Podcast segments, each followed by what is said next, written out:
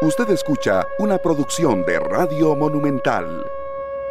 Buenos días, las 9 de la mañana en punto. Qué gusto que nos acompañen. Feliz lunes, feliz 8 de mayo. Bienvenidos a 120 minutos. Qué gusto enorme de acompañarles. Hoy, precisamente arrancando la semana y ya con los semifinalistas del torneo debidamente definidos después de una jornada bastante apretada el día de ayer, con cuatro partidos en ejecución, con muchas definiciones en cuanto a temas de minutos sub-20, en cuanto a clasificación y una jornada que fue nuevamente radial, por supuesto, en la radio de Costa Rica, con presencia en los cuatro estadios de la primera división y donde estuvimos compartiendo con muchísimos aficionados las emociones de lo que fue ese desenlace de una última jornada que aunque muchos el formato del torneo no les termina de encantar. Al final hubo emociones al máximo, equipos que se metían, otros que salían, lo de Sporting y lo del Herediano respectivamente.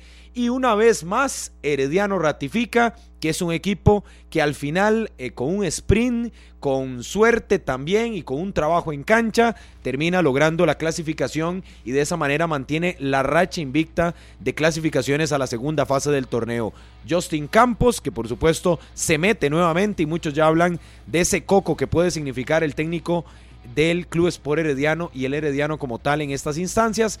De esta manera se jugará entonces las semifinales Cartaginés abriendo ante Liga Deportiva Alajuelense y el Herediano abriendo ante el Deportivo Saprissa a mitad de semana miércoles y jueves, primero en Cartago, después en el Collella Fonseca, sábado en Alajuela y domingo en el estadio Ricardo Saprissa más de esa manera se conjugarían las semifinales del torneo. Daniel Martínez, ¿qué tal? Buenos días. Hola, un saludo para todos, buenos días, muchas gracias por estar en sintonía de la radio de Costa Rica en todas las plataformas. Recuerden el Instagram de 120 minutos guion bajo CR para que estén pendientes de todo lo que pasa en el ámbito nacional e internacional. Dice Vladimir Quesada que espera tener a Mariano Torres para esta semifinal contra el Herediano. Sigue aquejando problemas físicos, musculares. El capitán del cuadro tibaseño, hablando de ese prisa contra Grecia, dice Mauricio Wright que si le presentan un proyecto ambicioso, se va a quedar en el banquillo de las Panteras de Grecia. Ayer la derrota de Liga Deportiva La Juelense en Guadalupe con un equipo totalmente alternativo. Andrés Carevic fue un derecho que se ganó, así lo dijo el técnico rojinegro en conferencia de prensa. Las, ya la final de la Liga de Ascenso en este torneo de clausura 2023 entre Escorpiones y el equipo de Liberia bajo el mando de Minor Díaz y en el ámbito internacional ya mañana las semifinales de la Champions el Real Madrid contra el City y el miércoles el Inter contra el Milan. Y ya el PSG le levantó el castigo, si es que existió Serrano, a Messi, que hoy hizo pública fotografía ya entrenando sin ningún problema con el PSG. Buenos días. Hola, buenos días. Un abrazo para todos los oyentes en la radio de Costa Rica, también a través de Canal 11 y por supuesto que en el Facebook Live de Deportes Monumental con toda la información. Hoy el detalle también con respecto a Keylor Navas que tendrá participación. Su equipo enfrenta al Southampton en la Premier League, el Nottingham, el Southampton que marcha en la posición número 20, es último de la tabla y el Nottingham tiene hoy la posibilidad de salir de nuevamente los puestos del descenso. El Leicester a esta hora, el Leicester va perdiendo y esto pues es un buen resultado para el equipo de Keylor Navas porque el Leicester pierde la posibilidad de sumar puntos. Tiene 30 puntos, al igual que el Nottingham Forest. Y también el detalle con lo que sucede para las semifinales. ¿Qué va a pasar con tema arbitral en semifinales? Se preguntarán muchos. Parece ser en la Federación Costarricense de Fútbol que puede volver el sorteo ah, no me diga. arbitral. Pero en esta ocasión ah. hay árbitros que no están tan satisfechos, que no están contentos con que haya sorteo.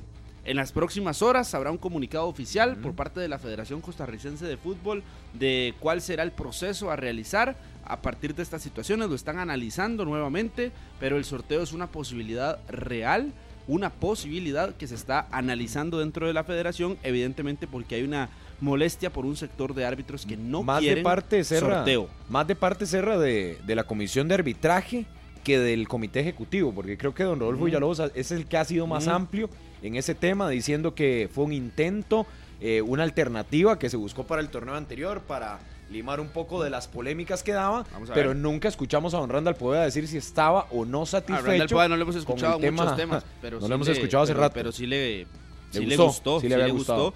Y hay que acordarse que dentro del comité ejecutivo hay una comisión que se está encargando La del tema interventora. arbitral. Y por ahí está don Sergio Hidalgo, don Víctor Hugo Alfaro, don Gustavo Araya como secretario general y están a punto de tomar una decisión. Sí, pues mucho se habla que ha mejorado el arbitraje, pero yo no sé hasta qué punto, ¿verdad? Más de golpear la mesa, más de jalón de orejas y demás. Pero en las Por- próximas horas se va a tomar la decisión final, si por medio de sorteo o realizará una designación como que tal. hoy prácticamente, ¿no? Sí, sí, sí, Sí, por eso sí, le digo. sí, que mucha están, larga. Están redactando el comunicado. Lo que sí les puedo decir es que el árbitro, eh, a ver, el árbitro número uno en Costa Rica a hoy es Juan Gabriel Calderón. Y estaba haciendo Keylor Herrera para la CONCACAF y hoy es Juan Gabriel Calderón. Estará en la próxima Copa del Mundo eh, sub-20 eh, masculina en Argentina. Ya ha sido nombrado, así que es el referee, por lo menos, que tiene gafete FIFA y el número uno por Costa Rica, así que no sería nada raro observarlo en las semifinales del torneo, pactadas debidamente y que tendrán que ser confirmadas hoy. Yo creo que en esas cosas no hay que darle muchas largas, como lo dijo ayer don Víctor Rizzo en la Liga de Ascenso, que a mí eso me encanta que sean más ejecutivos en el ascenso a veces. Y dijo, don Víctor, yo estoy aquí para asegurarme que todo salga bien, ya mañana tenemos rifa, a las 12 se saben las sedes, inmediatamente después los horarios y demás. Así, ejecutivo, al es que grano. Ser árbitro chineado de la comisión de arbitraje más bien es todo lo contrario, no es nada positivo. Da como le fue a Ricardo Montero desde el 2015, 2016 por ahí, que es la, era la carta número uno de la comisión de arbitraje prácticamente. Con la falta de calidad, de talento que no tiene este árbitro y al final más bien lo quemaron, como se dice popularmente. Así que debería de tener cuidado, si es Juan, Juan Gabriel Calderón el árbitro número uno de la comisión de arbitraje, que, que más bien ande con cuidado acá en el país. Y sobre todo para las designaciones que se vienen, porque estos partidos sí son los que quitan y ponen.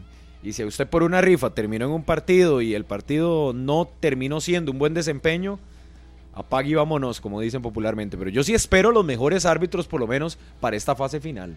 Que no se hable de eso. Están los cuatro equipos más tradicionales en nuestro país. Y mucho se comenzará a calentar desde hoy con el Media Day que se va a realizar de parte de Luna Foot. Estarán los cuatro técnicos, mucha información en escenario deportivo, también en las redes sociales de 120 minutos y todo lo que se tengan que decir, porque se toparán eh, Justin con los sapricistas, se topará también Herediano con los liguistas y así los brumosos. Vamos a ir a la pausa, por supuesto, para venir con más detalles. Hay mucho, mucho de qué hablar y sabemos que ustedes están ya reportando sintonía. La pausa a las 9.7 en 120 minutos. Las 9 con 11. Gracias por estar con nosotros en estos 120 minutos. Eh, arranquemos de una vez con lo que sucedió ayer. Espero que Carlos Serrano haya aprendido algo, una Uy, lección ¿de qué? en esta, en esta fase ¿Usted regular. vino el viernes? Repartiendo En facturas. esta fase regular, ¿Usted vino el viernes? voy, déjeme terminar. Ah, no, no en vino. esta fase regular hemos tenido la, la, la situación. Recuerdo que aquí, cuando dije que si Sporting clasificaba, era por lo que dejara de hacer Herediano o Alajuelense, no por méritos propios, este, lo sostengo y lo sostuve, a pesar de que me querían echar encima, eh, Carlos Serrano, a la gente de Sporting y demás. Eh, y principalmente porque ¿Cómo venía aquí encima? A alabar y a, no sé, a casi aplaudir que tuvieran una temporada eh, Histórica. histórica y yo no sé qué. ¿De qué sirven las temporadas históricas? Es decir, ¿de qué sirve todo eso? O sea, si usted me dijera que es un equipo de un pueblo y todo lo demás, yo le aplaudo y le justifico. Pero es un equipo que compra a placer. Así, a placer. Cuando digo a placer es que el- la opción 5 en Costa Rica hoy es Sporting. Y digo la opción 5 por no decir que en ocasiones es hasta la 4 o la 3. Algunos jugadores se van a Sporting por buenos salarios, porque las condiciones deportivamente son buenas, porque además tienen tanto dinero, tanto, tanto dinero, que no cobran entrada. Y cuando cobran entrada regalan el dinero de la entrada. Es decir, hay condiciones muy diferentes a lo real en el fútbol costarricense. Y cuando vemos lo real, digo, cuando vas a partidos de Liga de Ascenso, que hay equipos que están tratando de subir a Primera División, usted se da cuenta que no hay ninguno en condiciones, bueno, tal vez escorpiones, que pueda llegar a tener estas condiciones de regalar entradas, de no depender de una taquilla. ¿Tenés un equipo? No, No, literal no, que va. no. Tenés un equipo con todas las condiciones posibles. Que tiene hace cuatro partidos o cinco partidos para cerrar una clasificación. Pero no solo eso, es que lo que hemos visto de Sporting es una cosa repetitiva. Repite y repite. Se está convirtiendo en un equipo en el que todos sabemos que algo va a suceder y que no clasifica. Y que adicional Animador de los no torneos. solo, eh, yo ni siquiera lo llamo animador, me parece que es un rifle chocho. Así se le podría hoy calificar, porque un día te hace un partidazo, al día siguiente no está, al día siguiente hace lo de ayer. Tenías 10 minutos nada más. 10 minutos para sellar una clasificación. Y haciendo y autogol. empezás a regalar situaciones, haces un autogol, el otro rival se da cuenta que ya empataron tu partido y, y- calibra y, y responde. De nuevo, entonces yo espero que esto sirva de enseñanza. Creerle a un equipo pequeño va más allá de si tiene plata o no, o de si tiene buenos jugadores o no. Usted puede tener una planilla con todos los campeones del mundo. Que también hay una cuestión aquí de mentalidad. Lo que pasa ayer con el Sporting creo que es una muestra nuevamente de un campeonato en el que usted haga lo que quiera en el campeonato, que al final clasifican los mismos, con una que otra excepción de vez en cuando. Pero haga usted lo que quiera, que al final le permiten a los mismos de siempre entrar. ¿Y es problema de los mismos de siempre? No. No, no, no. Para eso se preparan y Es para más, eso lo hacen. ¿Es problema de Herediano que teniendo una temporada tan mala haya clasificado? No, hombre, para nada. Hizo lo que tenía que hacer, ganar en la última fecha. Y esperar. Simplemente que es un torneo donde algunos le llaman emoción. Podría calificarse de emoción, emotivo. Yo lo llamo un torneo donde la realidad dicta que hay equipos y hay equipos. hay equipos y hay equipos. Y lo digo, el segundo equipos es como como Yo es que futbolísticamente, yo, yo futbolísticamente hablando, el Sporting para mí es un equipo del montón. Ya que en la parte de estructura, a nivel de dirigencia, muy bien.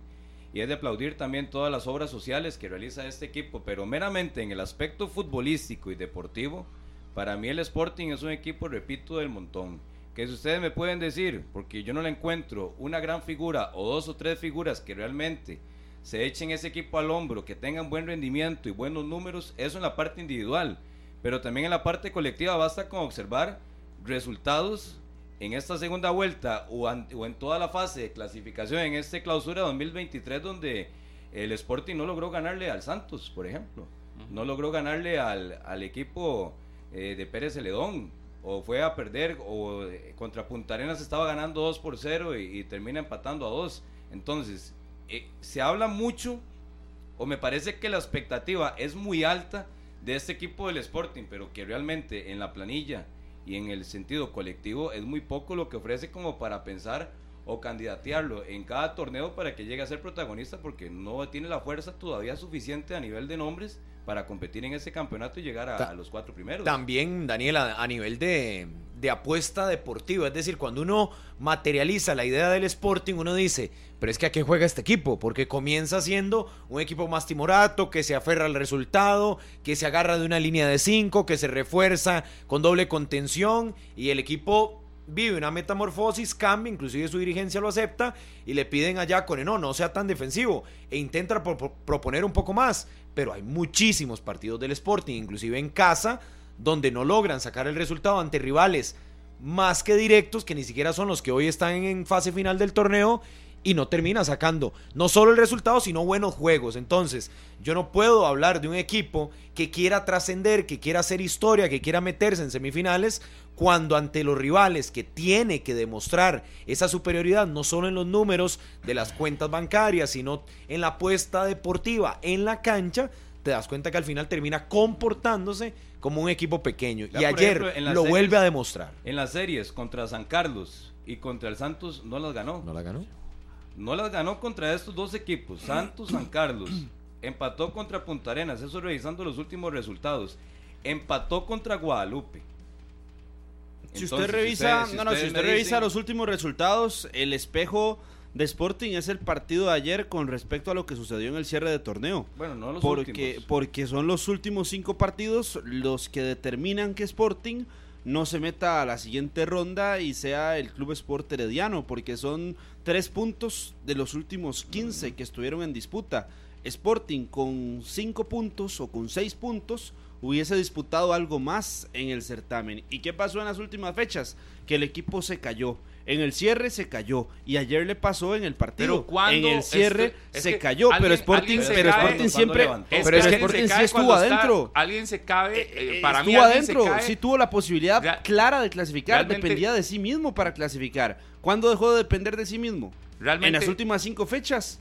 Sí, pero, habíamos pero- hecho- pero no fue el partido de ayer. No, no, a ver, Sporting No, al partido de ayer pudo haber dejado diciendo- con ese camino Por eso estoy hablando, totalmente por eso estoy hablando de los tres. Pero habla de los últimos puntos, partidos, Por Carlos. eso hablo de los tres Un equipo que 15, logró nueve tres de 15, victorias, de tres de 15. nueve victorias Sí. en todo un torneo y siete empates es mérito de la mediocridad del mismo desempeño del equipo. Porque no fue ayer. Ayer Sporting debió haber llegado ya más que liquidado porque sabía que Cartaginés le iba a luchar, es invicto en casa y además de eso demuestra muy buen fútbol en- Entonces, en para no ser mediocre, ¿con cuántos puntos desde se antes, tiene que clasificar? Desde que- antes, es es que no es- Sporting no fue el final, es que- fue es desde que- antes. Entonces, lo de Herediano es mediocre. Lo de Herediano es mediocre, por supuesto. La clasificación de. Herediano fue muy mala. Que ahora todo entra. Que ahora todo entra. Ocho derrotas tiene Herediano en el torneo. Ma- Todos sí, igual. Que ahora todo entra igual, eso es otra cosa y que puedes y que es candidato a ser campeón, sí, es otra cosa. Pero la clasificación del Herediano fue muy mala y Herediano tiene que darse con una piedra por el pecho porque los rivales del fútbol de Costa Rica son como Sporting. No, por lo que deja de hacer Entonces- Sporting. Por lo que dejó de hacer Sporting en las últimas No. cinco fechas. Ah, Para mí es todo Tiene lo que ser contrario. así. Para mí es ¿Quién todo lo lo diría, contrario. va? Para mí es. lo- Pero al final de cuentas, cuando uno dice es que se cae, es porque en algún momento estuvo sólido en una parte así. Usted, Serrano, aquí llegó. Ay, aquí, aquí, en esta mesa, llegó hace unos gusta. días a pasar la factura, como decir, era lo mismo que el Cartaginés tuviera seis o siete partidos seguidos ganando que los números que estaba haciendo Sporting. Jamás era lo mismo. Jamás, jamás. Aunque usted me diga que por punto la diferencia no fue tanta, es la forma en lo cuando ves que un equipo realmente está arriba a cuando un equipo es gano, pierdo, gano, empato, empato, pierdo, gano. Pero gano. Pablo, si usted me habla de constancia, Pierdo. ¿sabe cuántas fechas estuvo Sporting en zona de clasificación? ¿Podría responderme eso, por favor? Estuvo más de la mitad del torneo en zona de clasificación. Solo dos fechas estuvo afuera de zona de clasificación. ¿De qué Entonces sí hubo, no, no, pero es que usted está dejando de lado y prácticamente quitándole cualquier tipo de posibilidad a Sporting desde siempre. Pero estuvo todas las fechas, las 20 fechas en zona de Sí, clasificación. pero de nada vale, Fue un equipo de que se vale cayó en los últimos cinco No, partidos. no se cayó en esos Fueron los últimos cinco partidos los Empató que marcaron a al Sporting. inicio empató Así lo dicen los Grecia números. Es que los números son muy claros, Serrano, Daniel. pero vea todo el O torneo, sea, la globalidad, explíqueme las los números, 22 claro, y por eso la globalidad. No y me doy cuenta al de final. que Sporting En- estuvo 20 jornadas en zona de Si clasificación. Sporting Explíqueme hubiera eso. ganado los partidos Explíqueme que tú, eso. se lo voy a explicar. 20 si jornadas en Sporting zona de hubiera ganado no los partidos en casa, Ya, hubiera se sacado. fue al final del torneo. No, Es no, que- al final es no que- se le va, se le va desde el Y es un inicio. fracaso por eso, porque es un Carlos fracaso.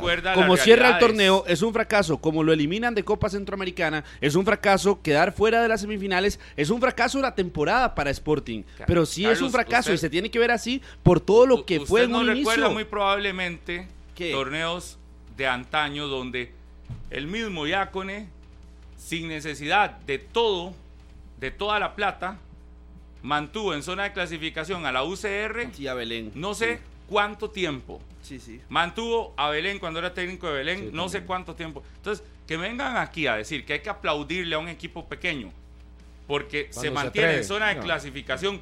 No, no, no. Eso es muchas veces el aire que le dan otros para que el torneo Herediano no sea tan aburrido. Herediano. Pero al final, lo que pasa es exactamente lo mismo.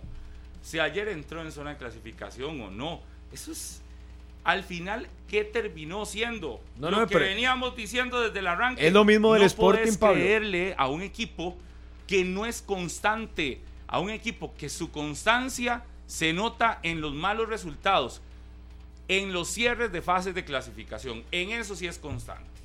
En lo demás no es constante. Y yo no le creo tampoco cuando es un equipo que llega a Tibás, llega al Morera Soto, da el golpe, comienza ganando el partido y usted sabe que tarde o temprano va a terminar perdiendo. Entonces es un equipo que se prepara para ir a jugar, al parecer, los primeros minutos, los primeros tiempos de muchos partidos y se termina dibujando y perdiendo. Así lo hizo en el Morera Soto, así lo hizo en Tibás, así lo terminó haciendo contra el Herediano. Entonces te das cuenta que es un equipo que sí, muy bien la preparación, muy bien el tema de infraestructura, pero en cancha, al final, donde tiene que sacar esa casta y decir, quiero trascender, quiero hacer algo diferente como lo ha hecho el Santos, como lo ha hecho Pérez, como lo ha hecho San Carlos, que han dado ese paso y en ocasiones se han metido a semifinales, hoy Sporting no lo hizo. y no lo hizo dependiendo de sí mismo una vez más, no es ayer, no es esta vez, es una vez más. Por eso yo creo que se redondea y ayer Yacone reflejaba la frustración que nuevamente aquí hay, Aquí hay una diferencia gigante entre un equipo grande y uno más del montón. El Herediano llega ayer es que los números de Herediano con los que llegaba ayer eran impensables. Tienen que cumplir más de 110 minutos, 113 específicamente de regla sub-20. es decir, eso te obligaba a poner mínimo dos jugadores durante un, una buena parte del partido. Llega fuera de zona de clasificación, empieza perdiendo su partido. El rival Sporting lo va ganando Sí, todavía al minuto 70 Herediano estaba fuera. ¿Qué es un equipo grande versus un equipo que aspira a ser grande? Muy probablemente. Esa está la diferencia. La diferencia está en que usted no puede darle vida a un rival que cuando le dejas una entija abierta, se te mete. ¿Quiénes son así? En este fútbol nuestro hay tres. Y Herediano lo ha demostrado no una vez, lo ha demostrado en infinidad de ocasiones. A Herediano le dejas la indijita nomás, la indijita abierta, con opciones y se te mete. ¿Qué hizo Sporting? Dejarle abierto de par en par las puertas. No quiso cerrarle ahí la ventana. Las puertas. Y Herediano, ni lerdo ni perezoso, en el minuto 70 reacciona los cambios De, los cambios de Justin Campos otra vez. Entró Rocha y Kenneth los cambios de Justin Campos otra vez le se olvidó de la regla y metió hombres titulares. Que, listo. la muestra es fehaciente ayer. De qué sirve una regla si es solo para cumplir ve Herediano tuvo que hacer esos cambios para buscar la clasificación. Para buscar la clasificación y lo logró. Sí le alcanzó para lograrlo. Pero usted sabe una regla donde usted solamente tenga que poner a alguien no por calidad, sino porque tienes que cumplir. Pero apenas se cumple, decir, no, no, ya, me deshago de esto porque con esto no voy a poder. Y meto a quienes sí te dan resultados. Pero en algunos equipos sí fue por calidad, Pablo, en otros sí por obligación. Pero cero planificación en algunos, que hay que también señalar. La gran mayoría fue, fue por necesidad. Aquí mm. si usted me dice que hubo futbolistas o, o la gran mayoría de equipos que lo hacen por calidad, yo ahí lo cuestiono. Algunos sí fueron por calidad. Algunos se lo ganaron el tema de calidad hasta la jornada 6, 7, 8. es decir, empezaron el torneo cumpliendo por regla y se ganaron el espacio posteriormente por calidad. Tres, de los cuatro equipos clasificados es por calidad, me parece, con Alcocer, Lo de Kendrick y Enrique. Kendrick, Enríquez. Sí. que ayer fue suplente. Y que uno ve buena riqueza técnica en ellos. También. Hay en otros equipos, aunque no estén clasificados, pero que también dejaron ver algunas situaciones positivas futbolistas. A, mí me sorprende lo de Grecia. Grecia tiene muchos minutos, pero yo no sacaría a alguno de los muchachos como que más levantó la mano, o por lo menos para destacarlo ah, no, lo de Daniel Salas. Sí, pero no termina consolidándose en una defensa que recibió demasiados goles, Serrano. O sea, no puedes hablar de destacado de una defensa que fue goleada y que su portero fue el de más atajadas. cuando le dieron los minutos sí fue un jugador importante en Grecia, que era el En Pérez Importante, ¿qué significa importante para usted? ¿Que cumple? No, no, no, es que no, no, Porque jugaba por goleado, no jugaba por cumplir, no jugaba por cumplir. Pero eh, en, regresando al Sporting, Herediano, al final se montaron un tú a tú para definir cuál era el menos malo y que se metiera como cuarto clasificado. Porque si hoy hablamos de un cuarto clasificado que llega fuerte, que llega como empujón y que deberían de tener muchísimo cuidado, repito, muchísimo cuidado, a mí me parece que es un cuarto clasificado que no es tan fuerte como otras ocasiones. No. Y en el caso del Sporting sí deberían de tener mucho cuidado de la gente que llega a querer meterse en ese proyecto. Y hablo de futbolistas. Que futbolistas que vienen de torneos malos, de torneos a la baja, pero como tienen cierto nombre en la primera división, ya aparecen Lo como fichan. grandes candidatos para llegar al Sporting, que ahora lo decía Pablo. ¿Cuántos futbolistas de esos se quedaron hasta el último minuto esperando que lo llamara Sporting antes que ir a, a Guanacaste, que ir a Pérez Celedón, porque solo quieren la comodidad del Valle Central? Pues está aquí en Pavas, Pero- cerquita.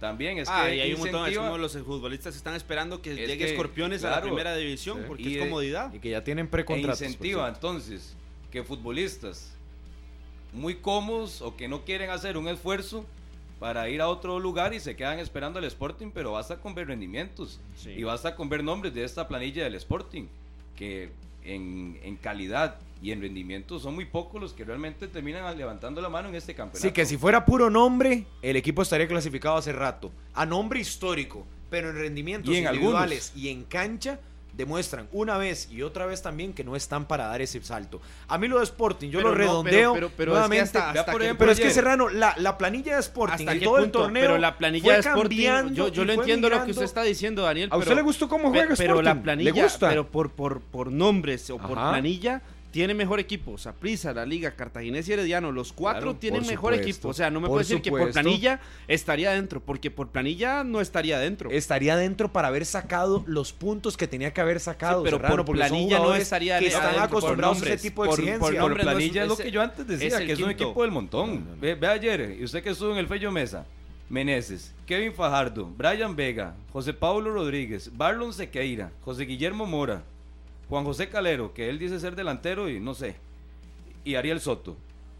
Eso es una planilla como para exigirle tantísimo. Termina siendo una planilla No. común y corriente. Pero, pero Para si la competir, ves, una pero para si la ves, sí ha sido una planilla mejor que otras de otros equipos. No, es la quinta mejor planilla del torneo.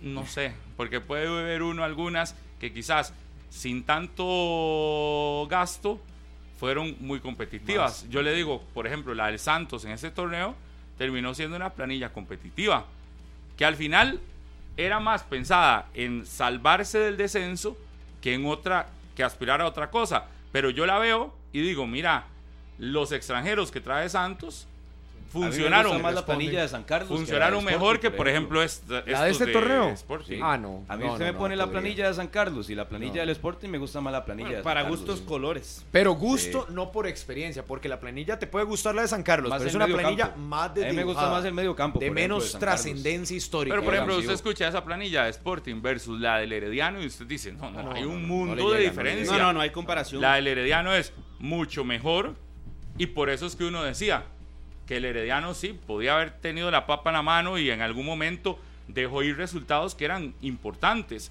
pero te termina resolviendo esa planilla y te termina metiendo que al final lo que necesitaban era entrar y lo termina haciendo, lo termina resolviendo. Virtud del Herediano a partir de que le dejan con vida en momentos donde lo pudieron liquidar. Por ejemplo, ayer el cartaginés llega a este partido no solo pensando en, ganar eh, esos tres puntos por, por, eh, porque era un rival directo para el tema de la clasificación general y eventualmente de CONCACAF, sino que me parece el cartaginés, el cartaginés no ha desistido del tema de los tres puntos contra Grecia. Y ayer lo decían, y ayer los escuchaba a la dirigencia del cartaginés, no lo termina de desistir y seguirán todas las instancias eh, interesadas. Porque ahora igual, toma mayor relevancia, ¿verdad? igual si el, Heredi- eh, si el cartaginés recibiera esos tres puntos contra Grecia, queda en el segundo lugar, sí, ¿no? correcto, claro. Sí, sí, porque Por tienen supuesto, 40. ya. Aunque ya está todo programado. Llegarían a 41 la 42. liga y 40 Cartaginés. Que fue lo que 42. provocó la derrota ayer de la liga. Que la liga pudo haber apostado todo, como lo decía Daniel, y no que Caribica aceptara darse el lujo de hacer la No, rotación pero lo que de quiso la hacer. liga ayer es otro papelón Y- del que ya casi hablamos. De Bueno, los lo papelones que le encanta El tema- hacer a la liga Es en que Pero banca- Pablo, esa el tema es que ahora lo que que va. puede pasar es eso, o sea, ese panorama que podría salir hoy o mañana y cuidado y cambian y se invierten sedes. No, no, pero Ya. eso es prácticamente imposible. Uno lo es ve- lo que busca Cartaginés. Uno lo ve imposible, pero el cartaginés. Yo en el fútbol de Costa Rica Ayer lo explicaba tantas Leonardo cosas. Vargas en la transmisión y decía que mm, ya el Los consejo tiempos. director a las 3 de la tarde del viernes les había dado el informe de que estaba de que rechazaban la, la apelación y que estaban analizando a qué otra instancia tenían que El acudir. ¿Y por qué Y el a consejo director de- no lo comunicó? De ahí, ¿Por qué no lo ha comunicado hasta el momento? de ahí. ¿Por se qué? lo comunicaron al O sea, equipo a los y el clubes equipo es el que lo hace oficial.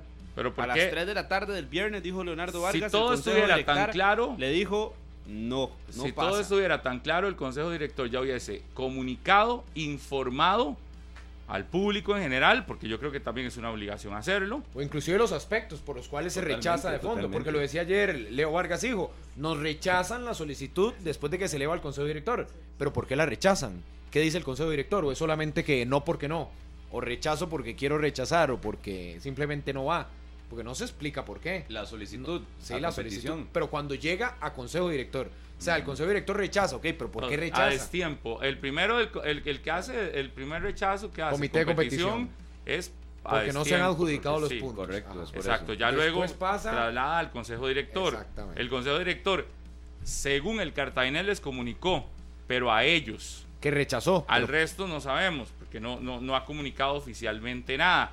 El consejo director tiene una obligación real de explicarle al aficionado al fútbol, cualquiera que sea, que le interese, por qué rechazó ese recurso, por qué, cuáles fueron los argumentos, qué es lo que estuvo mal, que hay nombres que no aparecieron en la ecuación, pero que estuvieron ahí involucrados. Entonces, que sean claros, que expliquen claramente esto, esto, esto, esto. por qué se rechaza, por qué no procede la apelación del cartaginés a criterio de ellos y que así el cartaginés tenga el chance de definir si tiene alguna otra posibilidad de ir a, a- a apelar el resultado. Pero al Que- final de que cuentas, ya sería paralelo de UNAFUT, ¿verdad? Porque ya agotó las instancias de UNAFUT. pero al final de cuentas no es un caso menor, porque con, la, con los resultados de ayer, el cartaginés bien Puede ser segundo. puede ser segundo lugar. Y, no cerrar, tercero. cerrar en casa el fin de semana y no abrir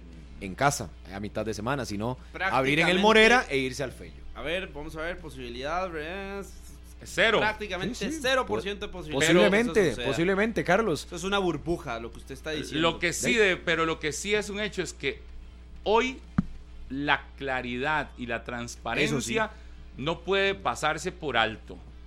No, Doña no, y- Vicky, que tuvimos la oportunidad un día de estos de conversar con ella, está en una obligación como integrante del consejo Director. Director más, ahora de la podríamos UNAFUT. preguntarle. Ella dijo La- que después de, lo, de la decisión podían eh, a referirse más adelante. tiene que explicar por qué se rechazó, cuáles son los puntos y también por qué no se comunicó el rechazo, si fue tema durante toda la semana pasada. Y yo creo que hay que explicárselo no solo al equipo, es que se lo tienen que explicar a todos los involucrados, porque de una u otra manera esto puede sentar un precedente. No, y también que se explique ya con, con claridad lo que pasó el sábado anterior en el Rafael Bolaños. Porque creo que los aficionados brumosos, el mismo día que Carlos estuvo allá en el Fello Mesa, lo notó de que no solo estaban molestos por eso, sino también que se explicara lo que había sucedido. Que ya por lo menos haya claridad, ok, pasó A, B y C. Y en el A, B y C, Cartaginés cumplió con esto, Grecia hizo esto, el árbitro hizo esto, el comisionado llamó, no llamó, el otro pidió, no pidió. Ok, lo que pasó es esto, la historia completa, de acuerdo a una FUT, es esto y por esta razón se le adjudican puntos de esta manera al cartaginés. Listo. Así, claridad, transparente como el agua, así como quieren las cosas en a nivel de clubes, a nivel de competición, a nivel de la UNAFUT, así deberían de serlo para con los aficionados, no para con uno, para con los clubes y para con los que pagan su boleto cada día y quieren ver, en este caso al cartaginés, metido compitiendo de tú a tú en la fase final del torneo. Eso es lo que esperaría uno. Lo del Pero el caso Cartaginés, utópico. Para mí sigue siendo un equipo poco fiable en este cierre. ¿Quién? El Cartaginés. Cartaginés. Pero la aún, semana anterior. a- aún que usted lo vea así, yo creo que el Cartaginés es un equipo al que hay que prestarle atención. El resultado de Alajuelense, que por cierto es el que hace que no tenga un invicto en casa, ¿verdad? Si hablamos del Fello Mesa, sí. Pero si nos vamos a los partidos como local, hay que incluirle el resultado del Cartaginés, porque ahora alguien dijo que estaba invicto en casa. Hay que aclararlo en el Fello Mesa, no en casa. Pero eh, más allá de ese mal resultado con Alajuelense, creo que fue muy estable. Y el Cartaginés, por ejemplo, en el Fello Mesa ha sido sumamente constante. Eh, yo veo que las condiciones cambian en esta, en esta fase. Y nos queda la duda de cuál liga deportiva la Juelense vamos a ver. ¿Cuál es la versión de la liga?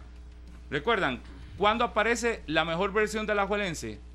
Cuando salen. En la primera vuelta. No, no, y, y no, después, de, cierre, después de la primera vuelta. Ah, ok. Yo más allá de ver la primera vuelta es cuando empieza a salir los rumores de salidas de jugadores, cuando empieza a salir que habían reuniones en el CAR, que todo el mundo de- ne- negaba y decía, no, no es cierto. Luego del uno- empate contra Grecia. cuando uno sabe que se dieron reuniones, que se dieron discusiones de buena manera y cordiales, como sea, pero cuando se tomaron determinaciones y cuando había de por medio un, un, un jalón de orejas, un jalón de orejas que si bien el partido de ayer era intrascendente para los intereses de la liga, no puede ser que la liga se dé el taco de enfrentar al equipo descendido y que te vaya ganando 3 a 1. Al final logra medio maquillar un resultado. Con la suplencia, bueno, hasta para Lo decir que, basta. lo que a uno le, le- le queda en el, en el radar es cómo termina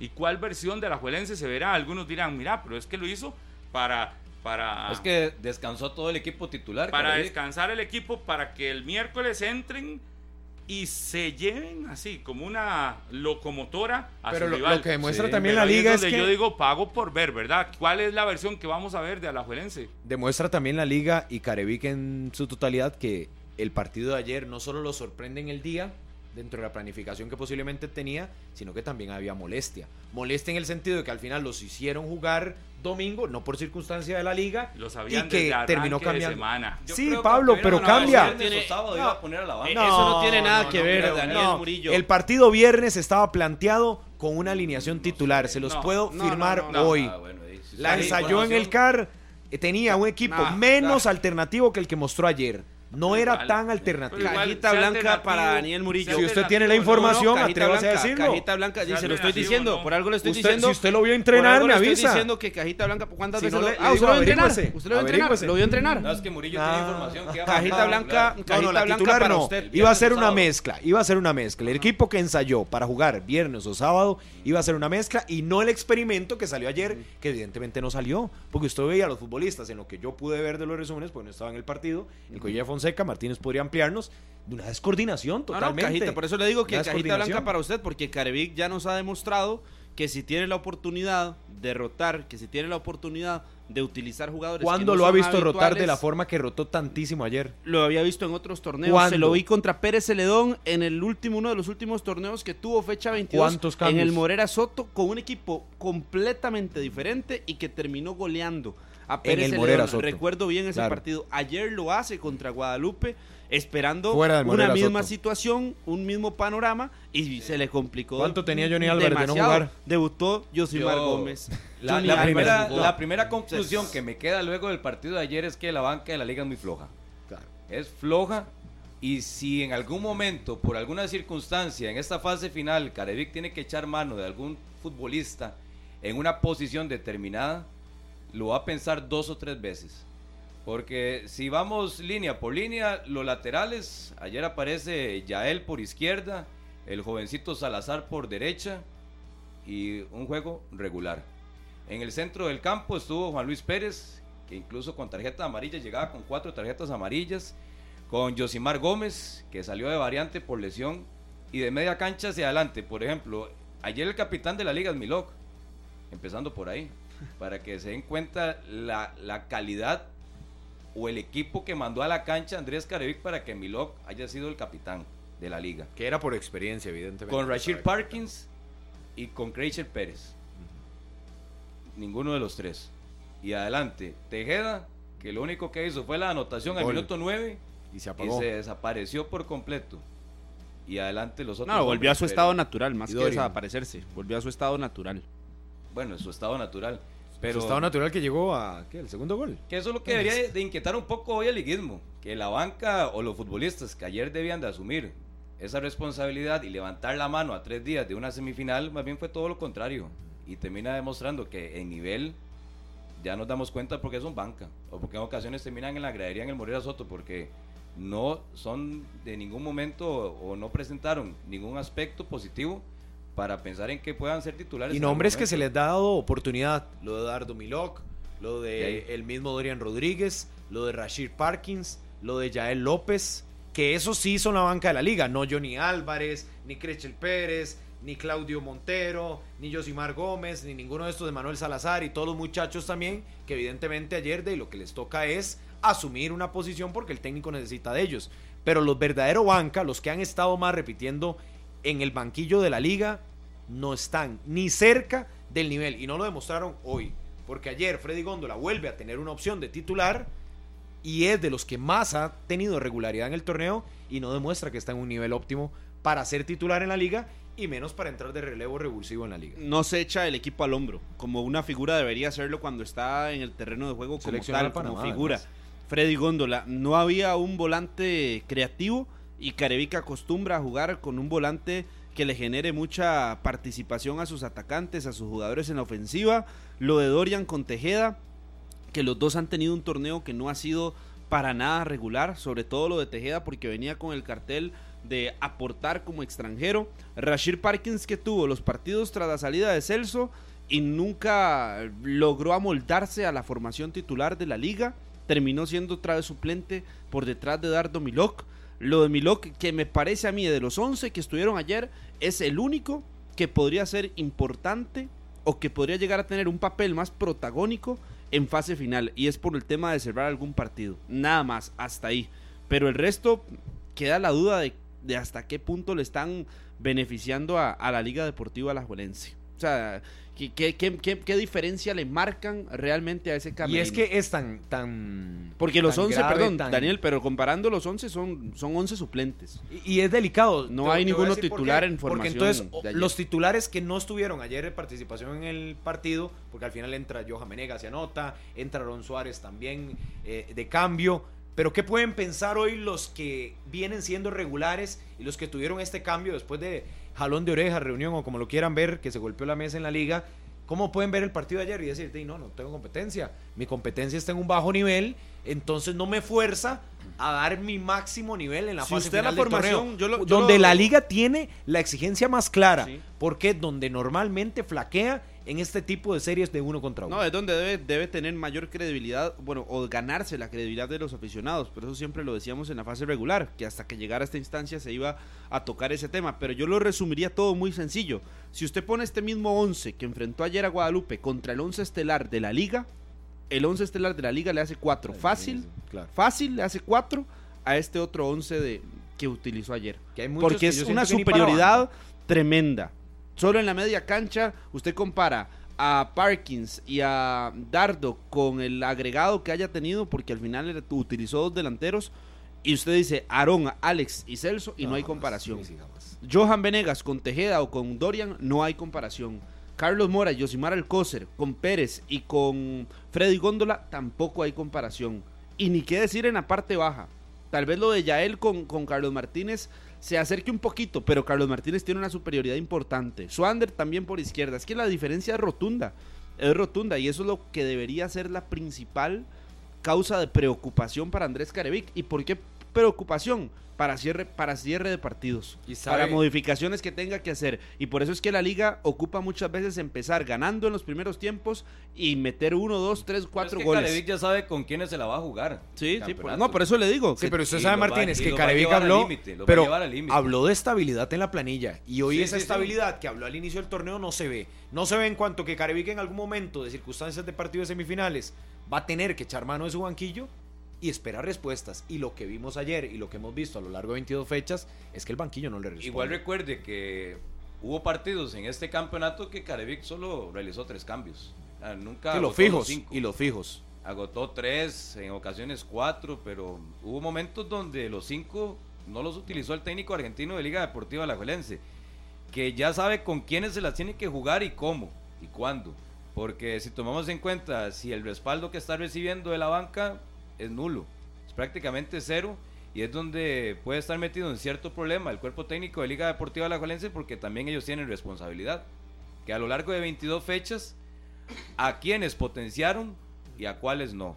Porque también le tiramos toda la batería a los que jugaron ayer. Pero qué responsabilidad también del cuerpo técnico. De no sentar por 5 o 6 partidos de forma consecutiva al jugador que usted quiera poner y ya luego en la última fecha, vaya, juegue 80 minutos. ¿Y cuánto Cuando- tenía Creichel Pérez? Por Lo eso. habían mandado... Entonces también es donde hay que evaluar rato. si ha sido un plan estructurado de llevar todos con minutos para tenerlos a tope en este cierre de la fase de clasificación como sí lo, lo saca mucho en las conferencias de prensa Paulo César Guanchop, que él siempre habla de la rotación y que en algún momento le iba a servir y que para algunas lesiones. Me parece que Guanchop en esa parte sí lo ha llevado un poco más regular en cuanto a minutos de toda la planilla. Natural, natural. Pero de Liga Deportiva Alajuelense hay futbolistas que han pasado mucho rato fuera y teniendo y en ocasiones sumando apenas 5 minutos por fecha. 5, 10 minutos, 15, que ingresan al 70, al 75. Y es donde también no se exime de culpa o de responsabilidad del cuerpo técnico de la liga con los jugadores que hoy estamos cuestionando que no han ofrecido el nivel necesario para estar en el equipo titular de la liga. Sobre todo que uno no sabe qué es lo que, qué es lo que puedan venir a presentar ya en la serie del uno contra uno, donde te podés extender, tener que jugar más de 90 minutos, 120, donde a veces el resultado, como lo dice de Carlos, la liga apuesta por tratar de anotar rápido, de montarse en el carrusel, de que el equipo anímicamente esté bien en cancha y con confianza, pero no todos los partidos son Vea así. Parkins, no todos los partidos son así. Hace No mes es y tan medio, fácil. por ejemplo, que hablábamos de Parkins. Estaba titular, en media bien. cancha, lo Con la venía haciendo bien. de Celso, lo Le dieron la bien. oportunidad. eh, futbolista joven, ganándose un nuevo contrato en la liga y lo estaba haciendo bastante bien. Pero de pronto se apagan. talento. Son esos No, talentos es que, se apagan. No, se- porque es que ya regresa Celso también. Y coinciden que va a la banca, pero eh, no lo logra mantener el cuerpo técnico, no de titular. Pero por ejemplo, si detecta que el futbolista lo está haciendo bien, que hay otro que es titularísimo, pero que tiene que dosificarlo, entonces siga metiendo a Parkins. No lo seque por completo. No lo saque, porque entonces regresa en la última fecha del campeonato nacional y le cuesta el juego. Entonces lo pone a pensar dos o tres veces si realmente cuál es el Parkins cuando era titular por la lesión de Celso o el Parkins contra Guadalupe, que no termina de, llenar la expectativa en el medio campo. Y es donde es lo que antes mencionaba, que ese plan estructurado de cuántos minutos darle a futbolistas que en un futuro cercano le van a ayudar no de titulares, pero sí a cerrar juegos en una fase final de campeonato, que es lo que va a tener que vivir Liga Deportiva de la Valencia a partir del miércoles. Si bien la liga se cuida ayer en cuanto al equipo alternativo que pone, y que si bien la liga se cuida ayer en cuanto al tema, ahí no, no lo escuchamos, pero ahorita lo, lo das. Eh, Muy si bien la liga se cuida del tema de las cargas que por lo menos rota el día de ayer, sí creo que la liga deja abierta eh, una necesidad de que no tiene competencia en algunas posiciones y que la planilla al final no está toda para responder en una serie donde al final se mide contra el cartaginés, que pueden tener planillas comparables o la liga tener un peldaño más, pero cuando tengan que verse ante otras más extensas como la del Herediano y la del Saprissa, sí tendrá que ajustar bastante y planificar muy bien esos partidos para que a no le pase la factura, Carlos. 20 déjeme, déjeme un, minu- Ok. un minuto, un minuto. Sí, pero, pero le está, pero vea, de- No, no, es le que es muy llegó, contundente. Le Es llegó contundente. a, a interrumpir Tan lo que. Murillo estaba no, no, hablando bueno. y al final no lo tenía. 43, 41 Dígame. goles de los 50 que tiene la liga, Ujú. 41 de los 50 que tiene la liga en el torneo fueron, an- fueron antes del minuto 60, que es cuando habitualmente la liga va a Dos- tener a su, dos tercios a su de formación estelar. 41 goles de los Es 50 decir, después antes de que del sale minuto 60. Aaron Suárez, Se apaga. la liga deja de crear Solo hizo y 10. deja de hacer menos. Nueve, Nueve, nueve, nueve, nueve. ¿Y cuántos recibió después del minuto 60? Ah, qué buen dato, ya se lo Eso, doy. eso es un buen detalle porque la liga le marca mucho al final de... Igual del partido. hay distintas formas de trabajar en los cuerpos técnicos, porque si comparamos lo que hace el Saprissa con Vladimir y lo que hace ayer Carevic con Liga Deportiva Alajuelense, yo me inclinaría más por lo que hace Vladimir. Si El tomamos en cuenta que contra el Cartaginés y contra el Punta Arenas la liga arrolló por completo a sus rivales en 45 minutos y todavía en el segundo tiempo lo hizo bastante bien. Ayer es un giro de 180 grados donde no funcionó, no caminó. Fue un equipo poco peligroso. Y arranca profundo. ganando muy temprano, ¿verdad? Sí, y poco profundo, donde yo soy del lado más bien que si venían jugando y funcionando y venían de una semana larga también. Por más de que la incertidumbre si era viernes, sábado, domingo, venían de una semana larga del campeonato que lo habían hecho bien contra Punta Arenas, la misma situación contra el Cartaginés, era casi que darle continuidad a su estructura y al 11 que va a jugar a partir del miércoles.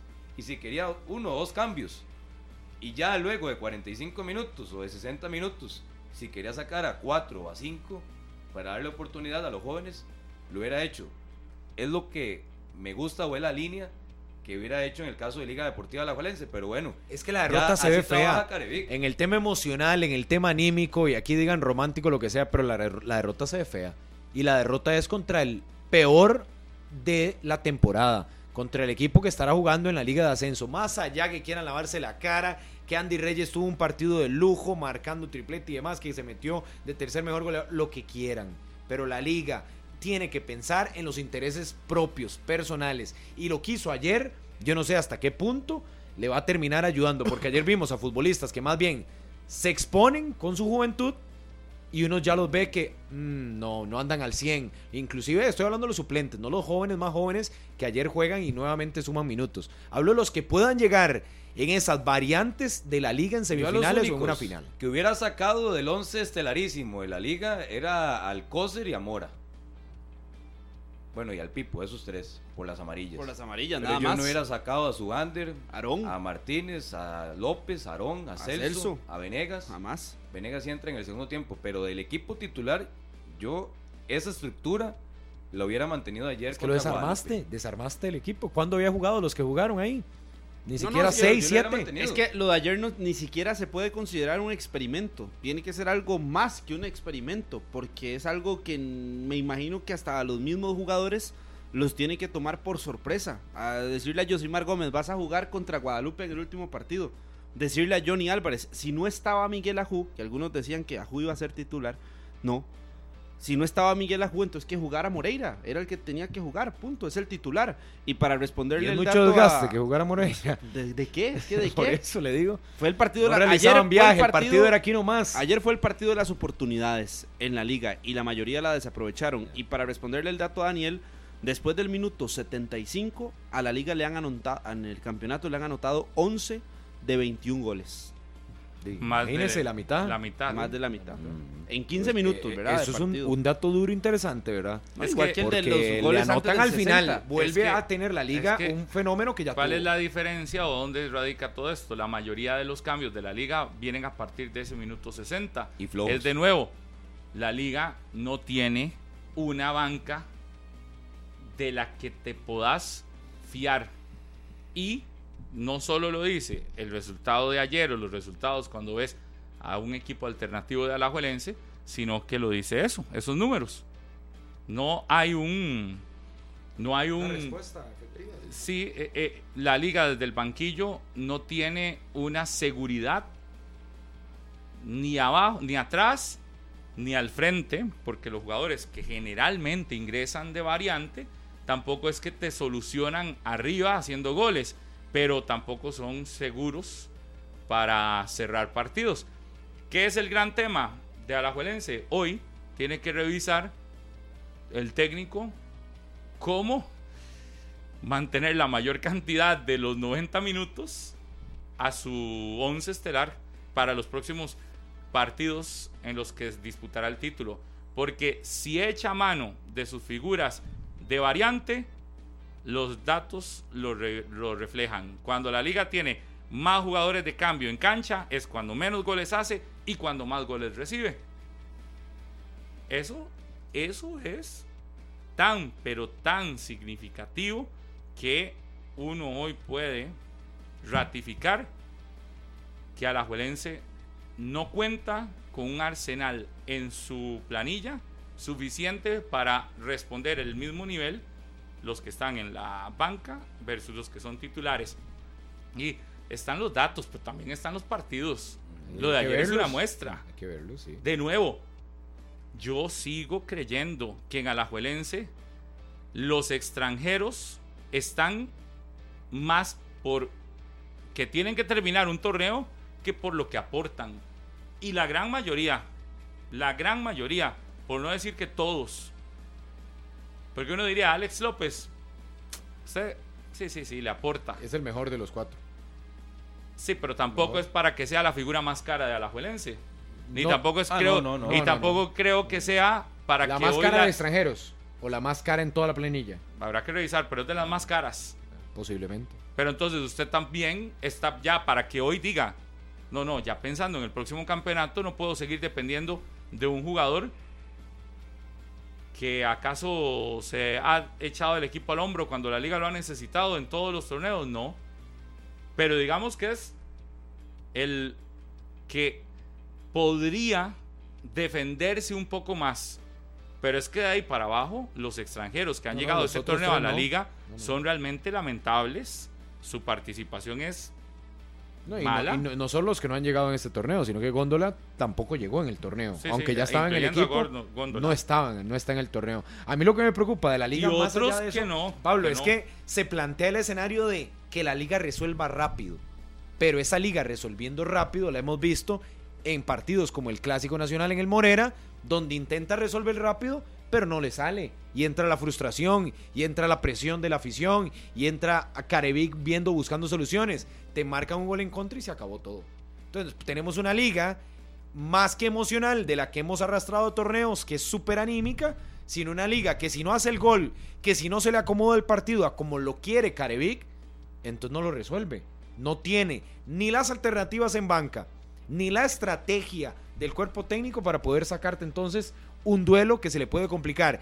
Y sabemos que los que tienen frente son rivales expertos en ese tipo de escenarios, si no es tal vez sacando al cartaginés, que ya le supo jugar eh, una fase de esas. Le ganó inclusive en cuatro partidos, obligándolo a gran final, no con Pablo César Guanchope en el banquillo, pero sí con gran parte de la planilla que tiene ahora el cartaginés. A mí ese aspecto de la liga es el que más me preocupa, de ver una liga que con su planilla no tenga respuestas más allá de avanzado el primer Es que tiempo. la gente se va a quedar con O sea, la versión no. del Cartaginés y del Puerto, no con la de ayer.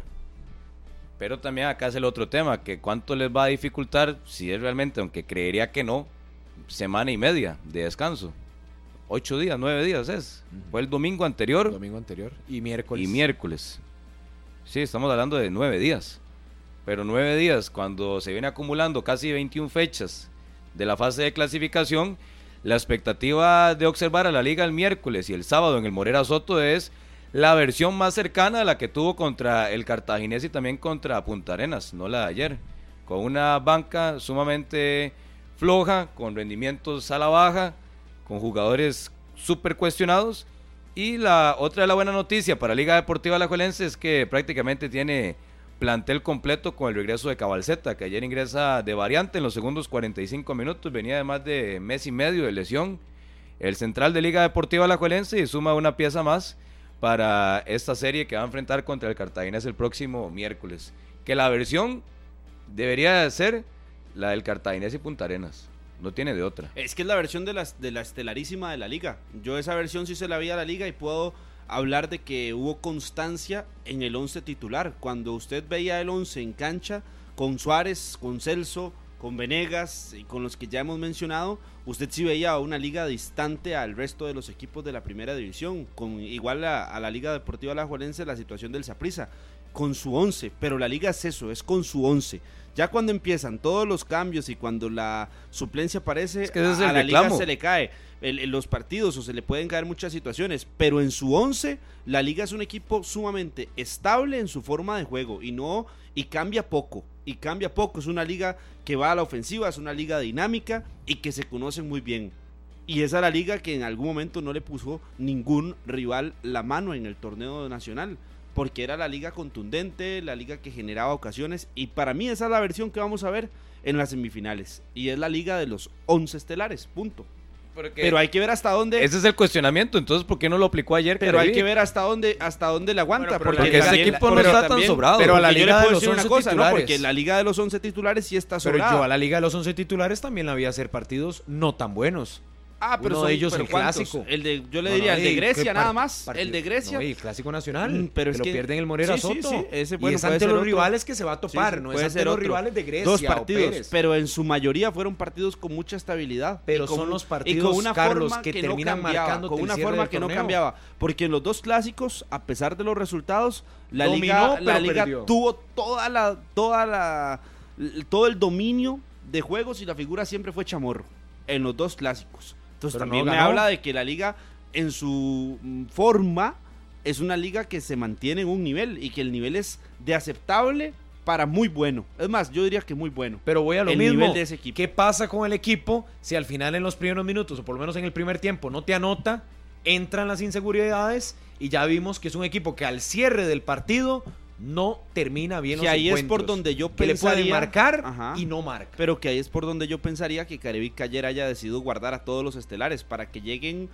para que ninguno tenga ningún tipo de problema físico en lo que viene, que es partidos mitad de semana, fin de semana, mitad de semana, fin de semana, semana corta va a tener la liga. Y que pensando en eso, Carevic sepa lo Pero que es que trae pareciera que se dio satisfecho cambios. con muy poco ya Carevic. O sea, son dos partidos buenos, muy buenos de la liga. ¿Por qué no un tercero?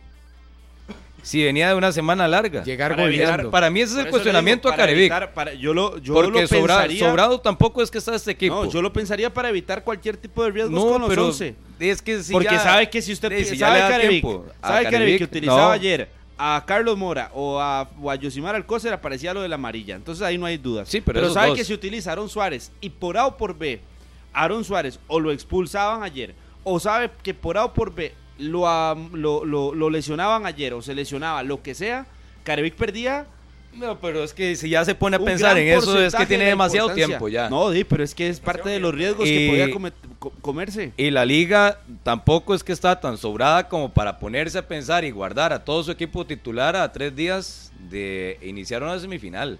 Está bien, viene de dos partidos muy buenos. Agréguele un tercero para realmente medir si ahora terminan de estar listos para la competencia directa que arranca en este clausura 2023. Pero pareciera que Carevic solo con esos dos partidos ya se dio por satisfecho y tranquilo de lo que va a enfrentar contra el Cartaginés, pero esa es la expectativa o lo que quiere Carevic. Yo ni siquiera pondría sé si que, se la sea, juega, que sí. sea el tercero o no tercer partido. Yo creo que es el cierre del torneo, en la fase regular.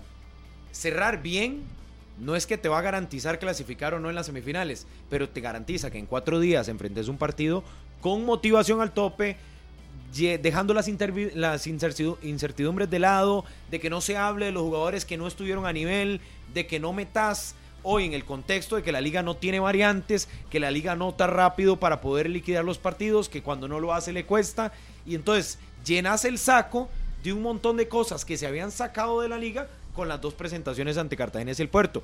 ¿Y para qué? Innecesariamente. ¿Para qué es la pregunta? Porque como lo dice Carlos, sí, para cuidar a algunos está bien, a dos, a tres, pero cuando cambias el 90% de la Pero es que ya formación lo físico- y expones a otros, Ya lo físico en esas instancias Por es lo que menos vale, ya Eso. la verdad, porque usted escucha a los futbolistas y por más de que estén reventados o cansados, si tienen que jugar una semifinal dos días después, Es lo van a jugar. Y ellos están deseando jugar. Ya que el cuerpo técnico les ponga un freno, es donde se juegan un chance o cierto riesgo. Pero es lo de Liga Deportiva Alajuelense, que por qué no poner a su base o su estructura titular en un partido como el de ayer para seguir fortaleciendo la idea de cara a semifinales. Pero él se dio, me parece, como muy tranquilo de lo que hicieron contra el Puerto y contra el Cartaginés, para nada más agarrar este juego de Guadalupe de trámite, de soltar piernas para muchos y ya enfrentar eh, eh, a partir del miércoles la semifinal contra el Cartaginés, que yo esa línea no la comparto. Que Es es, que- es que- totalmente distinto a lo que hace el Saprissa. Es que no es de equipo grande, no es de equipo que quiere trascender, Martínez, no es de un equipo que está buscando el título con la necesidad que tiene la liga. Perdón, pero la urgencia la pueden tener los cuatro, pero la liga con los valores que ha tenido y con lo que está profesando en este último mes, con cambios, con modificaciones, con otra línea de trabajo, con solidificación de algunos procesos, no es lo que hizo ayer, no es la toma de decisiones que hizo ayer. Que ahora podría decir Carevic hoy, hoy en la tarde que va a hablar en el, en el Media Day, aunque tampoco comunica tantísimo en cuanto a detalles de la planilla. Ah, no, es que el miércoles me va a servir porque tengo al equipo descansado, listo, Para apto ahí. para tenerlo. Para mí va por ahí Sí, pero eso lo decimos. Abra, abra, abra, porque no lo estamos escuchando. Para mí, perdón, va por ahí y es un riesgo. Yo estoy claro de que es un riesgo, pero si le sale, Ah, por- y si no. Y- pero ¿y si le sale? No, se está pensando en el aspecto moneda al negativo. aire. No, pero es que yo, yo pienso, al aire. claro, pero ¿Por qué te la cuando- jugás? No, Mejor no. ayer hubiera cerrado bien. Ujú, Serrano, ujú. ¿usted cree que la liga ocupaba demasiado para ganarle a Guadalupe? Al último lugar del torneo. No, no, no, estoy al de acuerdo. descendido del campeonato. No necesitaba nada y es Luminarias, y, y el resultado titular, ¿no? es malo, pero el resultado no es el reflejo de la realidad de la liga. O sea, la liga no es el partido contra Guadalupe. Pero exponés la liga no a es ni muchos de los suplentes que no están en competencia. 70% de lo que hizo ayer contra Guadalupe. Posiblemente, ¿no? Ni un 80, es más, debería ser un 80 si lo comparamos con tema de minutos. Es un 10%.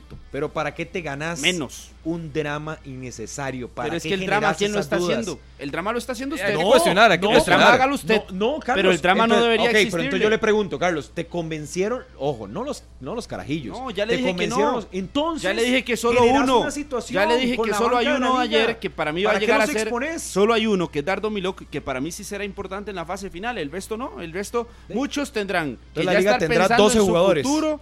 O de ahí, pues. De entonces, Prácticamente. ¿Pero para qué generas prácticamente, eso? Prácticamente ¿Para qué 13, le porque yo generas meto a? Cabalceta también. Métase a las redes sociales de la liga donde ve los comentarios, el aficionado molesto ya otra vez. Por entonces dice, "Ey, sí, no tenemos banca, vamos a jugárnoslo con los 11 titulares. Y cuando el partido no se nos preste en los primeros minutos de que lo tengamos aventajado, de ahí comienza a rezar, bajar los santos, baja la negrita y comienza a rezar de rodillas porque, de ahí, entonces, ¿a qué se apega la liga? A un 11 titular y a uno o dos cambios y pare de contar. Yo creo que lo de la liga ayer pudo haber sido otro camino, o sea, tomar otra decisión y aún así manteniendo algún tipo de rotación. Sí, a si, la que liga, si la liga hubiera tomado otra decisión, la realidad sería la misma. La realidad no cambiaría en nada. La realidad seguiría siendo que en la suplencia hay dos jugadores. O Es que el uno tema- o dos jugadores que pueden llegar a ser importantes. Si la liga ayer gana, El los- uno que las puede- bancas uno o dos que pueden ser importantes, pero si la liga ayer igual gana con la formación y se le lesiona a un jugador, más bien pierde más. Que el tema Pierde muchísimo más. hoy en ese caso, en liga. ese caso que pone Serrano, hoy el tema en la liga estaríamos hablando en esta mesa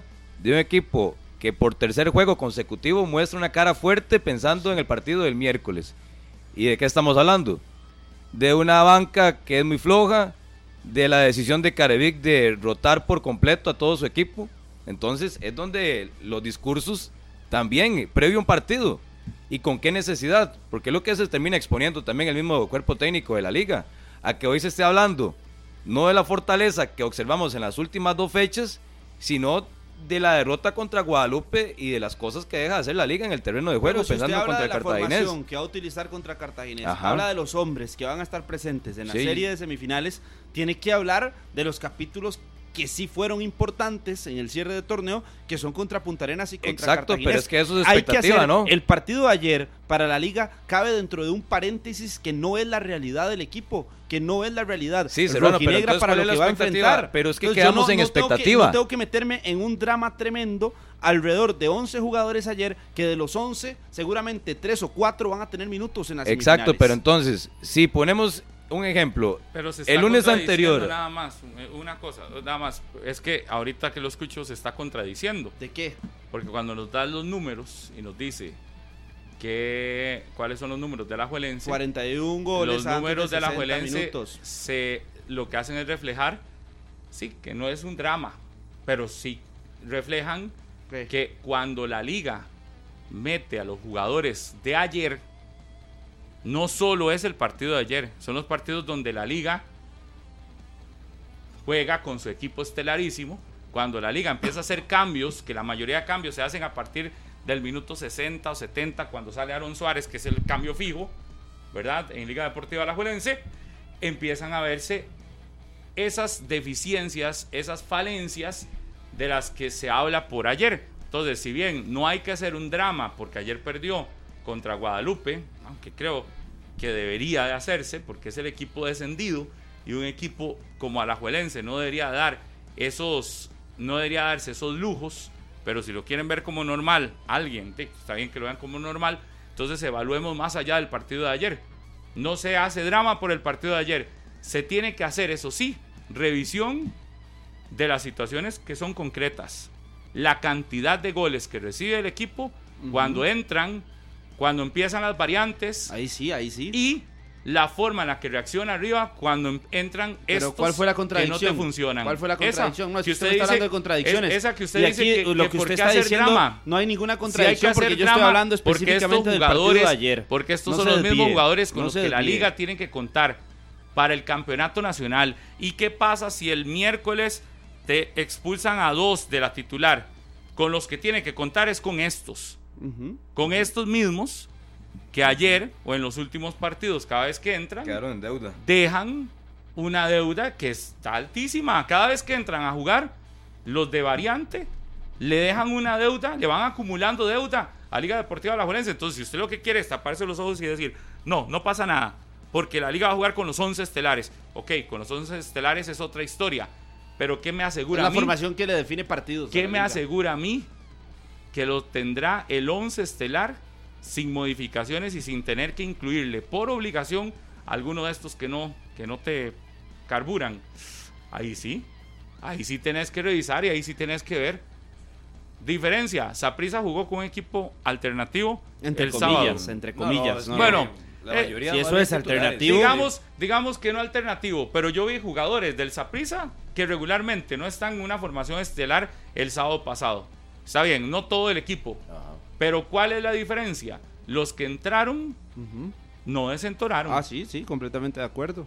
En la liga, los que entran generalmente desentonan. Hoy la liga, por ejemplo, no tiene un cambio con los números de Sinclair en Saprissa.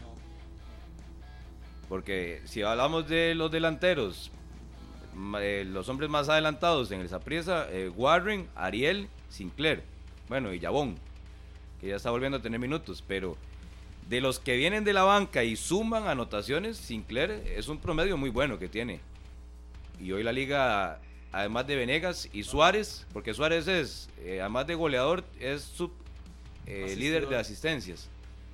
¿Y quién más? Si sale Venegas, ¿entra quién? Ni Tejeda ni Dorian. Eh, Dorian. ¿De cuánto le tomó a Tejeda anotar otro Dorian, gol en el torneo? No, no, no, no, no es una fortaleza. Es que el banquillo de la liga, eso está claro, no es una fortaleza. Pero ayer lo expones, entonces el drama no lo hace Es que uno. para mí no es El drama se lo genera. ¿Cómo no lo expone? Ayer pone. Pero es que la realidad sigue siendo la no misma, destacan. sigue- seguiría siendo la ¿cuál misma. realidad? Seguiría siendo la misma la realidad. De- No es- que no- que es no- la misma funciona, realidad que no va a tener. Es la misma no. realidad que ya tiene la Claro liga y que ya sabe Andrés Carevi que tiene. Yo lo Es que pregunto habla- es- Habla de que no hay drama. ganas. Ayer pones a los suplentes que, ok, ya sabemos, porque no fue de ayer. Desde antes del partido de ayer sabíamos que los suplentes no andaban en la liga y los pones Yo a lo que jugar pregunto, Murillo, con es- otros de titular que menos que andan porque son muchachos. Yo lo que pregunto Entonces, es con qué necesidad Carevic ¿Para qué? toma las decisiones de ayer. ¿Para qué? Para evitar lesiones, dice Serrano. Me si, usted, encantaría. si usted antes de una semifinal ya empieza con ese temor, Con miedo. o que una lesión, o que una que expulsión, bueno, entonces hay que de- revisar hay que ver, números, son- Daniel. hay que ver si, si es un cuerpo técnico, entonces. Hay que revisar de números en la liga. cosas. ¿Sabe de qué? ¿De qué? de lo que hace unos días nos contaron en la misma federación. ¿Cuánto corren los jugadores de la Juelencia al día en entrenamientos versus Mm, otros sí. equipos? Si realmente los datos algún día los quieran entregar y proporcionar y se pueda y se pueda comparar porque tenemos los que tiene la federación versus los que tiene la liga, habrá que ver será entonces que sí necesita mucho descanso. Porque si es un equipo que en entrenamientos corre menos de lo que corren en entrenamientos de otros, evidentemente van a necesitar más descanso porque se van a reventar más. Por eso es que esos números de Alajuelense se tienen que revisar con lupa para ver si realmente se está haciendo lo, lo correcto y entonces a partir de ahí es, mira, sí, por eso es que necesita tanto descanso, porque es imposible que en Alajuelense piensen Pero vea el momento en En- que está llegando el campeonato como para que eso sea tema en la liga. Es que es increíble. No, no, pero es que ha sido tema, Daniel, ha sido Sí, tema es desde que arrancó. La liga no puede jugar cuatro partidos seguidos con el mismo equipo. No puede. Y no porque nosotros lo digamos, porque lo ha demostrado. Porque necesita empezar a hacer modificaciones porque no le soportan cuatro o cinco partidos seguidos el mismo equipo. ¿Por qué? La gran pregunta es ¿por qué? ¿Por qué la liga tiene que siempre andar descansando futbolistas Si sea en una larga jornada o no sea semana larga. y lo que sea. Entonces, y si quiere y si quiere alcanzar el título, ¿cuántos partidos tiene que jugar a partir de ahora? Es que ahora le tienen seis ¿Cuatro? que debería. No, ahora seis. Seis. Debe- Seis. Para ser Entonces- campeón necesita seis donde tiene Exacto. que aguantarle los seis.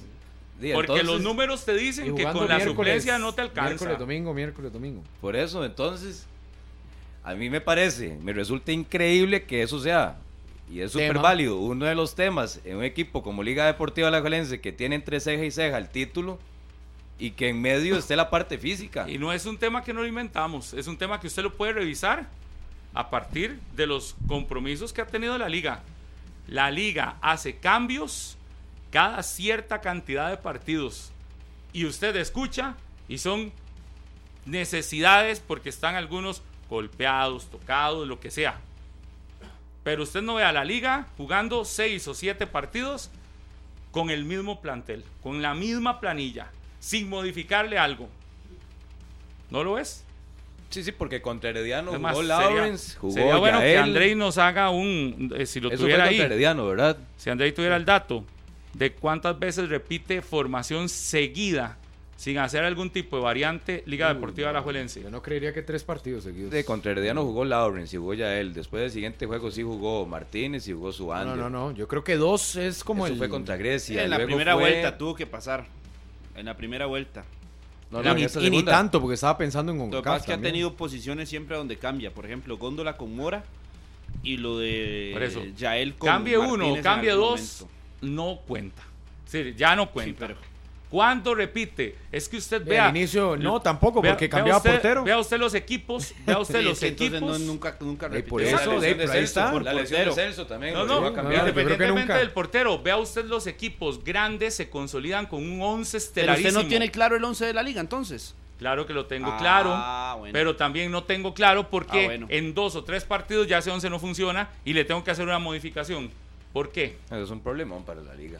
Sí, Sí, que son decisiones, no sé. Si no- es que no usted me tengo la dice que es que la varian, las variantes te hacen... Se te- ganaron un te- espacio. te genera, no, cuando los ves jugando, Competencia. decís, pero es- estos le ganaron el espacio al otro fulano. No, no. Es es decir, si, si usted hoy me ratificara que no hay ejemplos de equipos que tienen un 11 y que no lo cambian y que enfrentan no solo torneo nacional, sino torneos internacionales, vámonos a Europa. Usted sabe que los equipos europeos tienen su 11 y que juegan con su 11 en los partidos que definen, pero también en el campeonato. Y Ah, pero regularmente pero muchas varían, veces cambian Sí, no, pero no ven rivales. No, ven rivales. varían de mismo. acuerdo a una necesidad, pero usted no ve Varían cuando entra un cambio revulsivo y se gana el puesto. ¿eh? Porque si alguien No, es entra que de cambio, por- por como uno le ha malo. pasado a Sinclair, que entra y anota y lleva varios partidos haciéndolo, evidentemente en algún punto le van a dar la oportunidad de titular. Porque se la ha ganado. No porque tiene que pasar o porque la rotación es obligatoria. Aquí hay un tema de dosificación de cargas y un tema de decisiones de cuerpo técnico. Y creo que en esas decisiones yo por lo menos me sostengo de que lo de ayer no debió haber sido de la manera como se planificó. Que ojo, ahora la moneda está en el aire. Y están los que dicen como Carlos que lo aplaudamos si el miércoles llega y gana en el Fello Mesa. O se hace un buen partido o ya saca ventaja en la serie. Pero tampoco es justificación si lo hace como si no lo hiciera. pero porque es si que le sale debería. mal, sería entonces la razón Pero para es que nosotros, debería, o sea, ¿no? porque es el equipo que tiene dos semanas De descanso. preparando este partido. Sí. Y es que lo, único, y es que el lo único, enfrentó- es el que lo hace dos semanas. Semana y media. lo enfrentó hace dos semanas. Es el único que va a llegar a las instancias de semifinales con semana y media. Es decir, no habría justificación de que la liga se quede sin piernas. No habría justificación de que la liga tenga que empezar a sacar jugadores al minuto 60 o 70. Y que se lleve un buen resultado. ¿Por qué? Porque es el único de los cuatro que realmente tuvo una semana y media preparándose. El más fresquito de todos. De los cuatro. Entonces, que hay una obligación, por supuesto. Yo en ocasiones siento que Carvic no mide lo que él hace o lo que él dice. Porque cuánto le costó, cuánto le costó en esta segunda vuelta tener dos partidos como los que jugó contra el Cartaginés y Punta Arenas. ¿Qué hablábamos el lunes anterior? Que la liga con otra cara, un equipo más intenso, más ambicioso. Jugando bien.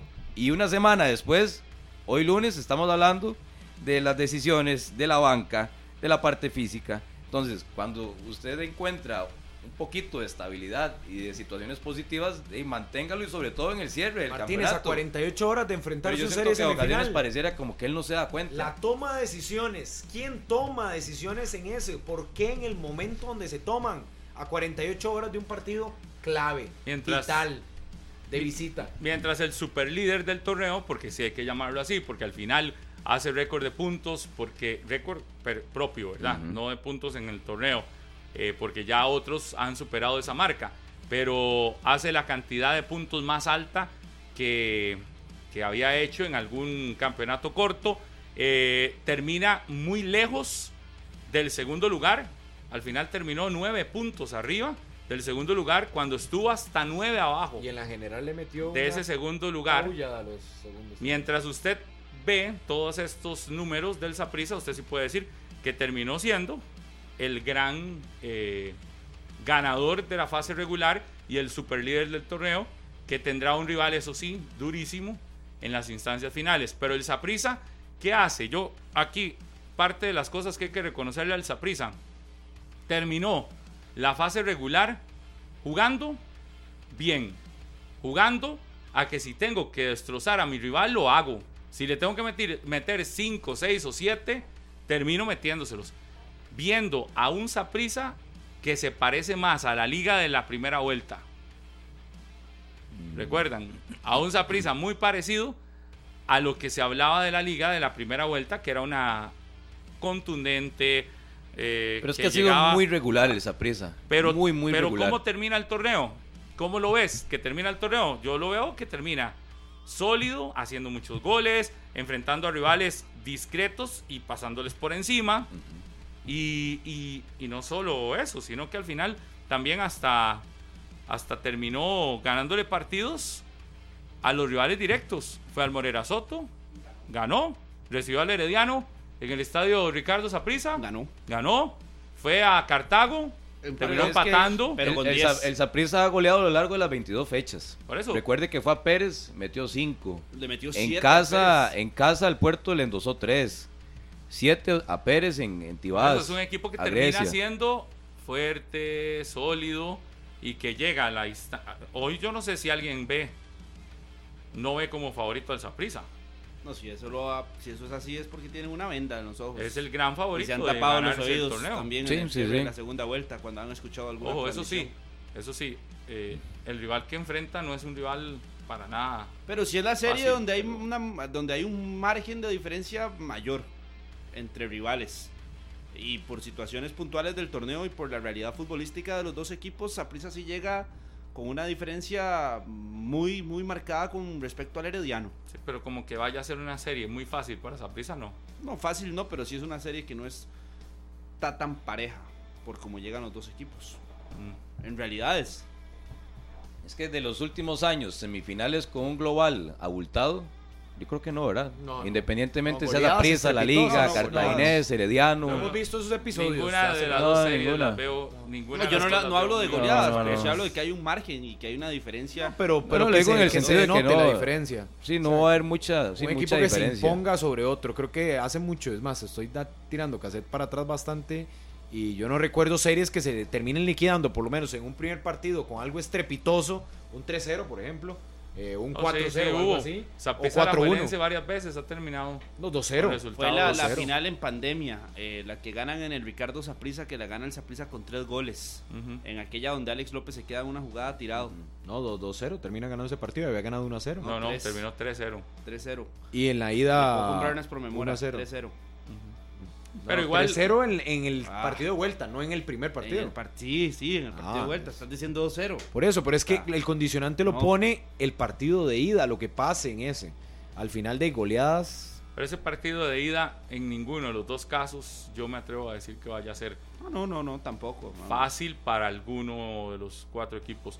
Eh, si bien en el papel uno diría que el Saprissa hoy es el candidato uno a ser campeón nacional, a revalidar el título, te ves o el, el- el rival y yo creo que es el rival que menos hubiese querido el Saprissa enfrentar y al técnico al que menos hubiese querido enfrentar también. Me parece que hay dos, dos, dos elementos que, que no se pueden dejar pasar y que hacen de la serie una serie muchísimo más disputada. Porque eh, no, yo ahí sí veo que hay una, una situación de que Herediano pudo haber llegado quizás como entró de último momento, pero no lo diría que eso lo vaya a... a- a- a re- Yo lo veo como- 60-40. Como que la serie vaya ya a decir uno está resuelta porque Herediano entró así. 60-40. Pe- pero Yo es digo- por lo del Saprisa o se centra solo en lo del Herediano. Porque yo creo que gran parte, perdón, eh, para darle la opinión antes de que conteste, lo condicionó el Saprisa, el buen nivel que tiene el Saprisa. Porque por lo menos yo lo veo de la manera como lo explica Sentí que Martínez. estaba oyendo otro 60, programa. 40. Donde Donde ¿Cuál? piden permiso para hablar. No, no, no, lo, es que lo que, le- lo que le- no, Ah. eh, no, no es este programa, pero lo que le iba a decir es que gran parte del condicionante, lo que leí ayer en redes, es del buen Por cierto, factor de esa prisa, aburrido. del buen factor de esa prisa, más que lo que deja o puede hacer el Herediano. mm, yo voy por los dos lados. No, no siento que el Saprissa vaya a dejar de hacer algo, porque no ha dejado de hacer algo en el campeonato. Voy más por lo que representa el rival y el técnico que está al frente de ese rival, que conoce muy bien al, al Saprissa. Habrá que ver si le sale. Pero en el Saprissa también lo conocen, Pablo. Sí, sí, yo, yo la serie la pondría. Sí, tal vez 60, 40 o 55, 45. A favor de esa prisa. Ujú. 55-45, no tan amplia la ventaja, pero al final de cuentas yo sí vería que hay una leve inclinación a favor del Saprissa, ¿Cuánto la pone usted? 55-45. Ah, ¿Y usted? 65-35. Es el que se atreve a más. Está bien. Pero por lo del Saprissa igual. Por lo del Saprissa. Pero No por lo que ese haga argumento, Herediano. bajo ese argumento, entonces el Saprissa tiene que ganar la serie solvente. ¿Cómo? ¿Por qué? 65. Sí, no pasar mucho problema 35. contra Herediano. Eh, porque es casi el doble. Sí, de- de- la serie debería terminar en, un te- en una con teoría. dos goles de diferencia. Con dos. Yo no la veo terminando así. Con dos goles de diferencia. Yo- es más, yo y veo, la de Alajuelense Cartaginés. yo veo que el la veo Herediano puede ganar el primer 55-45. partido. Pero el Saprissa remata en el Ricardo Saprissa. Ahí es donde me parece que podría darse. Sí, Que lo bueno de Vladimir- En, en el Collella contra el Saprissa, aquel partido Sí, que sí, a expulsan cero. a Fidel Escobar y toda la situación 4 con a Justin 0, Campos. 4 a 1. 4 a Que 1. por cierto Herediano no tendrá. Justin, ¿verdad? En el banquillo. Le rechazaron la apelación al tribunal disciplinario. Son cuatro partidos los que le habían impuesto a, a Justin Campos. Cumplió ya con un par y ahora tendrá que cumplir con otros dos partidos de semifinales. No estará en el banquillo Justin Campos. Vea el dato que da Andrei. Muchísimas gracias, Andrei Aguilar. Solo una vez en las 22 jornadas, Carevic repitió formación ¿Cuántas? completa. Una vez. Ah, en la fecha 19, repitió la misma formación en la 20. Y ganó uno y el otro lo empató. Que sería contra Grecia en la 20, en la 19, perdón. Y en la 20 contra Cartaginés. Después 21 vino Punta Arenas y en el último Gua- Guadalupe. Pero el dato es más que revelador, ¿verdad? Solo una vez en todo el torneo se atrevió. La liga ha tenido tantísimos partidos como para que usted llegue y diga, no hay forma de que Alajuelense pueda repetir una formación. Estamos en mayo, ¿verdad? Dios guarde este 8 de equipo. mayo y eh, han sido cuatro meses de Ojo, torneo. Dios para 22 guarde este equipo participando en un torneo de liga con CACAF como era antes. ¿Se acuerdan? Que antes tenían que antes tenían que irse a fase de grupos. Ah, no, necesita Sí, sí, eran contratar triangulares. 40 jugadores para tener disponibles. Pues no le alcanzaría. Aquí lo que está disputando son 22 partidos de fase regular que los disputó todo el mundo, más dos de Liga con CACAF. 24 partidos. En cuatro meses, prácticamente. Pero el resto de, de equipos hicieron 22.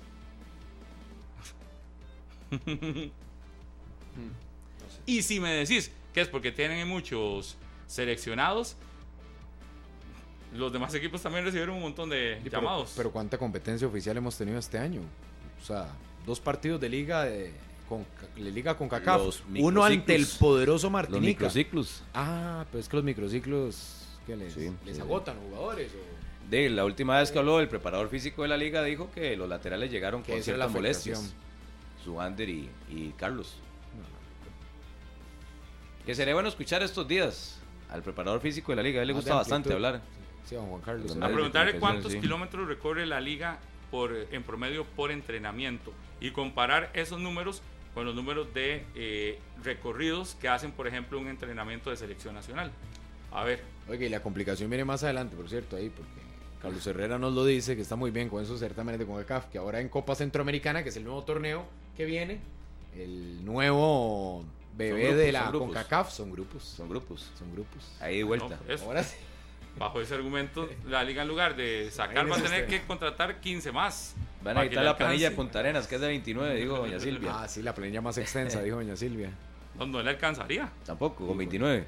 Sí, no, porque bajo este término de estar rotando todo un torneo por 24 partidos, Imagínese. No, no, yo no, yo no lo entiendo. Yo realmente lo de ayer, de no, cuando escuchaba a Martínez dar la formación, yo eso no lo, no yo lo Pero bueno, entiendo, yo lo entiendo si hubiese sido el ganador de la fase regular y sobrado Sí, llega pero- a semifinales. pero no lo hizo el Pero a él le encantó. no lo Pero por eso, imagínese, pero por imagínese eso. el Saprissa. A él le encantó. Pero por Pablo, eso, terminar yo lo segundo. entiendo así. Él se dio Usted lo por satisfecho. satisfecho. contento y feliz de haber terminado segundo a nueve puntos del Saprissa. A nueve. Ojo, a Y nueve. eso que en la primera vuelta lo tuvo a seis o a siete De de, ventaja, diferencia. de ventaja. Ajá. Pero él ayer estaba muy tranquilo. O sea, le muy contento. Le remontaron más de 16 puntos, Sí. imagínese.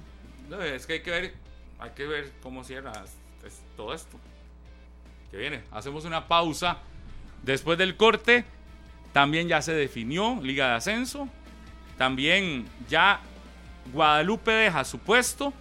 Y los dos con posibilidades de ser el nuevo inquilino o el nuevo cupo de la primera división son dos equipos con realidades totalmente distintas. Uno más parecido a Guadalupe y otro que representa eh, una provincia que de nuevo aspira a tener dos equipos en primera división. No es normal ver a Guanacaste como provincia con dos equipos en primera división. Pasa muy poco y podría suceder. Y ambos podrían ser ascendidos por el mismo personaje, Minor Díaz. Hacemos una pausa y ya volvemos. Herediano tendrá alguna baja para enfrentar la serie final contra el Deportivo Saprissa. Ayer el equipo florense logra sacar el resultado, de- le da vuelta al marcador, eh, asegura su clasificación eh, de una manera un poco, no sé, si se, una forma un poco atropellada, pero al final de cuentas la logra sacar.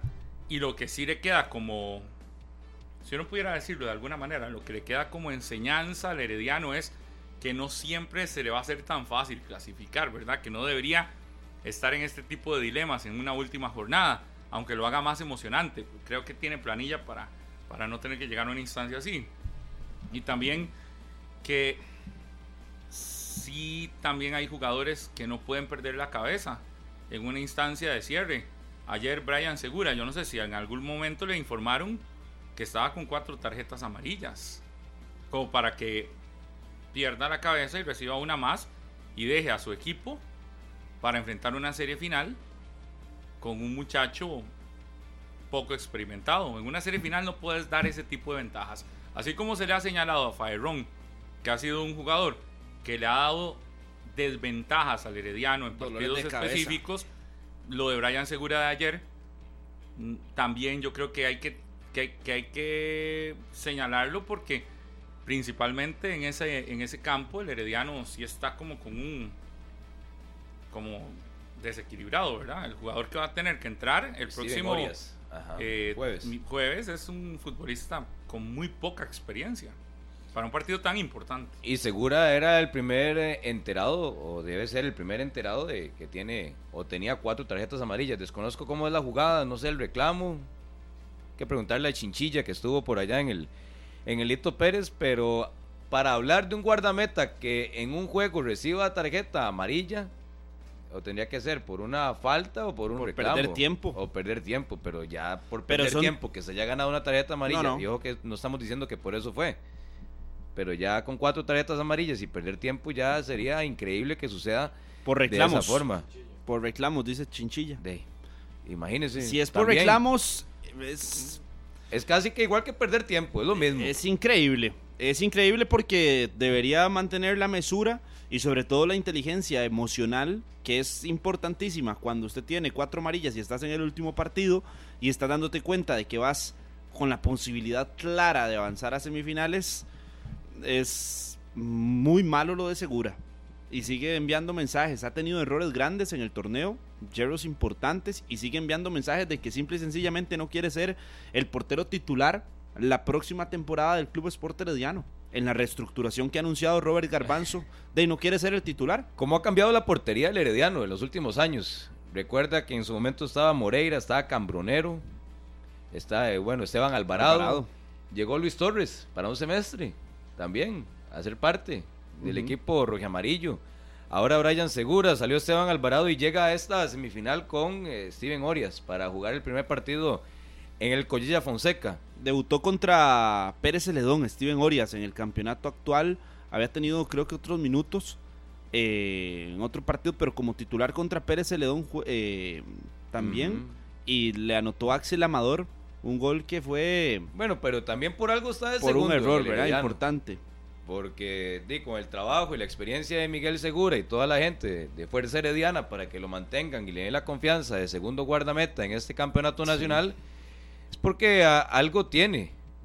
Talento, proyección, algunas características que habrá que verlas más a detalle, pero ¿cuántas veces hemos visto que en estos partidos grandes es donde mucha gente, y sobre todo joven, algunos terminan de asumir, otros se descartan por completo y está en Orias el jueves si la toma, porque también Justin Campos en eso no tiene problema.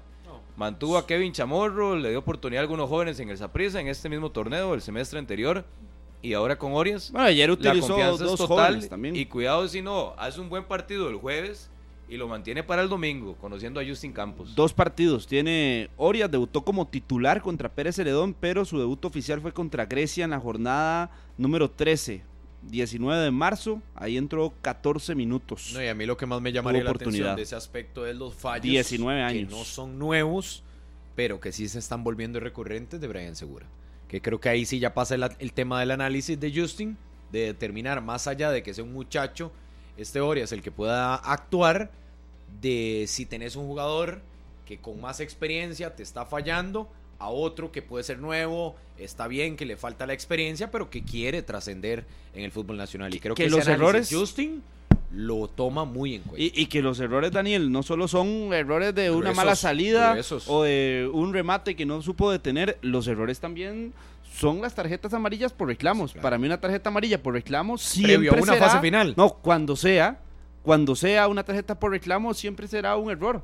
Si usted le va y le reclama de forma aireada a los árbitros, y que yo he visto a Brian Segura en partidos siendo suplente, haciéndolo, Lo Pérez también. sí. lo, lo hacía mucho, lo hace mucho, se mete con los banquillos rivales y demás, no me extraña que le, le suceda con los árbitros, eso es un error, y es un error grave, y que ya, por ejemplo, con Ferrón eh, volvió, pero volvió al banquillo, en el último partido del Herediano ayer contra Punta Arenas, ya Justin Campos va tomando medidas con este tipo de acciones, y a Ferrón no le perdonó ser expulsado contra el Saprissa, y lo tuvo en el banquillo, parte de las decisiones en el Herediano.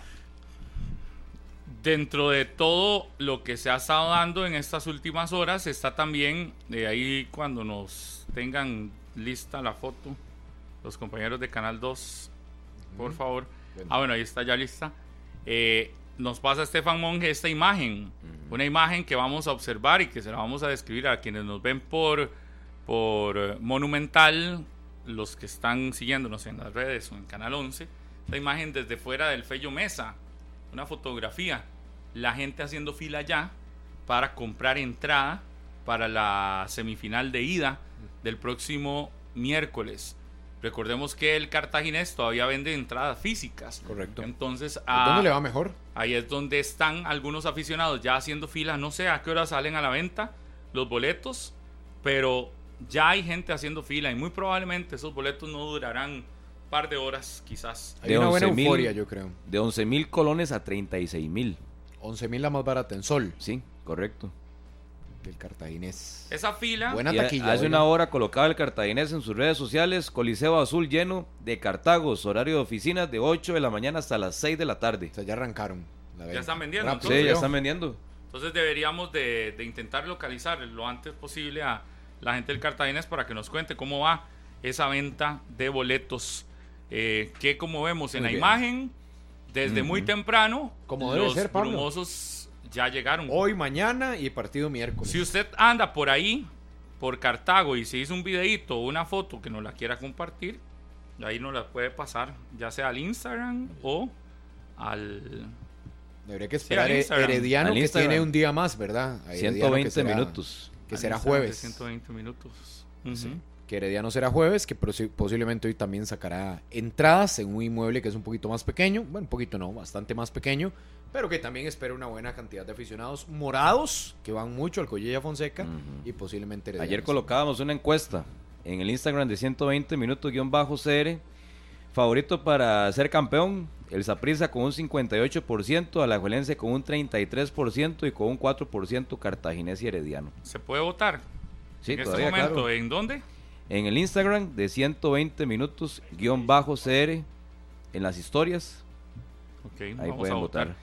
Y si ahí nos quieren mandar, la podemos recibir ya sea en el Instagram de 120, yo la puedo recibir también en el Instagram mío, arroba Pablo Gus, donde van a ver historias de calidad Sí, también. A mí también me pueden mandar mensajes, saludos y demás. Ah, a, mí, no, a mí también, entonces. cierto, Jason tanta- Solano está vía cantidad que tengo telefónica. que saludar, pero mejor lo dejo para Vía más tarde. telefónica con nosotros. ¿Qué tal, Jason? Estábamos viendo una fotografía que nos comparte Estefan Monge de las afueras del estadio Fello Mesa, que desde hace rato está con mucha gente. ¿Cómo va la venta de entradas? No sé si empezó oficialmente ya. eh, y si es así, me imagino que el movimiento ha sido bastante acelerado esta mañana. Gusto saludarle, Jason.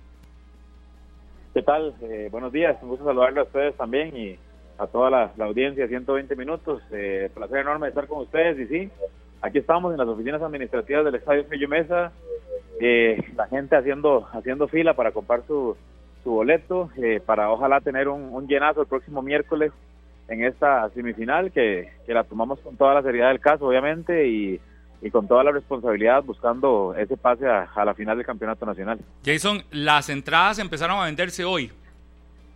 Empezaron a venderse hoy, correcto, a primera hora de la mañana. eh, ya ya eso de las 7 de la mañana ya había aproximadamente 100 metros de fila acá en el, en el estadio José Rafael Fello Mesa de gente eh, alineándose para, para comprar su boleto. Así que realmente creo que va bien el, el movimiento de, de boletos. Invitar a los aficionados de Cartaginés, igual también a los de la Juanense, para que compren su boleto y tengamos una, una linda fiesta en el Fello Mesa el próximo miércoles. a las es en horario de oficina que se venden a las que 5 6 de la tarde ya estarán cerrando la venta de hoy Sí, hoy tenemos el horario especial hasta las 6 de la tarde. Eh, extendimos una hora más para la gente que sale de su trabajo y demás, que tenga la posibilidad. De igual forma, está habilitada la venta de boletos en línea a través de cscticket.com. y el costo para repetírselo a la gente para que tenga la idea si quiere ir allá que allá lo puede hacer eh, comprar a través de eh, con ustedes verdad también directamente en el estadio eh, y me imagino que allá también puede ser a través de efectivo o tarjeta o simpe todas las posibilidades Sí, sin ningún inconveniente. eh, la gente puede puede venir a adquirir los boletos acá al estadio, también eh, vía vía web. Los costos son Popular Sur y Popular Oeste, 11 mil colones, Preferencial Norte, 12 mil colones, Sombra Lateral, 15 mil colones, Sombra Central, 18 mil colones, Platea Lateral, eh, 15 mil colones, Platea Central, 16 mil colones y Palcos, 36 mil colones. Esos son los precios ya establecidos para, para este juego que obviamente eh, muy importante para, para nosotros en la búsqueda de, del tercer objetivo, que ya logramos dos de tres y esperamos luchar por el tercero, que es el título nacional. Jason, buenos días. Este, planificación, cronograma del equipo, ¿se van a concentrar también para este partido? Eh, ¿Qué tal, Carlos? Un gusto saludarte. Sí, en, bueno, en este momento el equipo está entrenando en el estadio José Rafael Fello Mesa. Ya están a punto de, de terminar. Mañana el equipo entrenará en horas de la mañana y sí, eh, procederemos a, a, a concentrar al, al, equipo previo a, a, lo que será el juego de, del próximo miércoles y al final de la semana, el día viernes, también habrá concentración allá en la capital previo al, al juego en Alajuela. Eh, Jason, ¿van para el Media Day hoy? Sí, correcto. Ya vamos saliendo más bien del Estadio Fello Mesa para, para allá. Ahí va a estar eh, Pablo César Guancho, va a estar Michael Barrantes y también Allen Guevara. Perfecto, muy bien. carga pesada lleva el cartaginés. Sí, sí, hombre Para- de buena experiencia. Sí, ¿no? Y, y para un día con la posibilidad de tener a todos los medios Miras cómo lo despidieron a. Pablo César ayer en el estadio. ovacionado. Se lo ha ganado, se lo ha ganado. Sí. Ovacionado. Y después no lo dejaban salir ya la gente cuando iba saliendo para el carro. No, yo que ha hecho un buen torneo. Sí, Tiene que reconocérsele. Jason, muchas gracias y vamos a estar ahí pendientes para conocer en el momento en el que ya se agoten las entradas, porque me imagino no pasará de algunas horas quizás para que esto ya esté a reventar el Estadio Fello Mesa el próximo miércoles. Sí, eh, invitar a, a toda la gente a que venga al estadio, a que compre los, los boletos. eh, bueno, creo que ya ustedes tuvieron la oportunidad de estar por acá, a ver, ver también las instalaciones del Fello Mesa, que, que está espectacular, la verdad, está, está lindo, es uno de los mejores Sí, estadios sí, del país y, y creo que merece también de tener una semifinal de este tipo, estadio lleno el próximo miércoles eh, contra un rival que sabemos que, que nos va a complicar las cosas, pero que también entendemos de que tenemos toda la capacidad de sacar adelante la, la semifinal. Gracias Jason, un placer y vamos a estar en contacto en estos días. Muy amable. Que estén muy bien, bendiciones. Hasta luego. Gracias Jason Solano, ahí estaba la información que nos llegaba a través de... eh, Noticia evacuada de un solo. Pausa y ahora sí, volvemos para hablar un toquecito porque esta semana vamos a hablar más de las historias que hay detrás de esta liga de ascenso. Ayer escuché una que ahorita se las comento. Pausa y volvemos. 10 y 55. Estoy indignado de lo que escuché ahora afuera de micrófonos en la pausa. Buenas historias. ¿Cómo se enciende esto, verdad?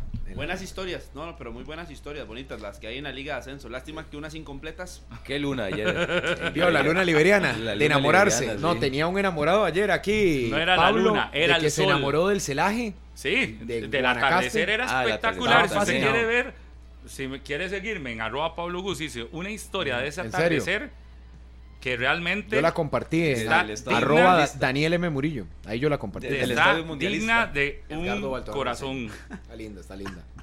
No, no, ese, ese atardecer fue espectacular. Pero le quedaron más lindas las de temprano. sí, sí. Eh, pero yo lo que digo es que no solo era el atardecer, fue el ambiente. Sí, sí. Ayer en Liberia había un ambiente que lo pone, ¿sabe quién? El tío Daniel Murillo, a quien mando un saludo gigante. ¿Cómo se Giovanni? Aguirre. Giovanni, Giovanni Aguirre, el popular Conano. Que estaba, es el que Anima, ahí, anima, Sí. y lo saluda a Murillo. Sí, sí, sí. Lo saluda. Todos Ese los es- partidos. es y fiel. dice, liberiano más liberiano de Costa Rica. Ahora lo Porque que sigue Murillo es que es le dediquen un partido. Liberiano más famoso después de. Edgar Silva. Mu- Muy buen ambiente ayer. ayer. Saludos Y para. Gamboa. Salida el. Cristian Ayer me tocó a los papás de El Cristian. tercero más famoso. Ayer me tocó saludo para Sinaí Luna y para Plácido Gamboa. Plácido Gamboa, el popular sí. Plácido. Ahí nos saludaron. No estaban sabemos es por qué lo ah, animando. Porque el hijo de ellos eh, fue compañero inicio, mío. En el medio tiempo. A toda toda hora. hora. Nos saludan, sí, sí. La verdad que la gente de Liberia se comportó muy bien. Fan de 120 minutos, fan de conexión. A Pablo le pidieron casi mil fotos ahí, realmente. Fue increíble, no, no, no lo dejaban salir del estadio, pero una locura fue. Y la, y la fiesta la puso también los Casi quepeños, igual, por cierto. Casi igual. Los quepeños. Casi igual ¿Qué va a hacer que los Shakira? saludos de Murillo en el estadio. También. Yo no sé si él los pide o Me quedaría los corto de la gran cantidad de gente Hasta que los nos dejó de esquina saludos lo ayer. saludan. Viera qué increíble. Ah, No sí, hay- porque no hay una imágenes. segunda, no hay restricción. Hay unos No hay imágenes del entrevista y partido. corre y todo. Y demás. Que el partido estuvo muy, eh, muy emocionante, muy bien Kepos, ¿verdad? Sí, sí, Llegó a vender carísimo esa derrota, al punto que nos fuimos a los lanzamientos de penal, lo que provocaba que nos viniéramos una hora después, y efectivamente te- fue terminando nueve de la noche.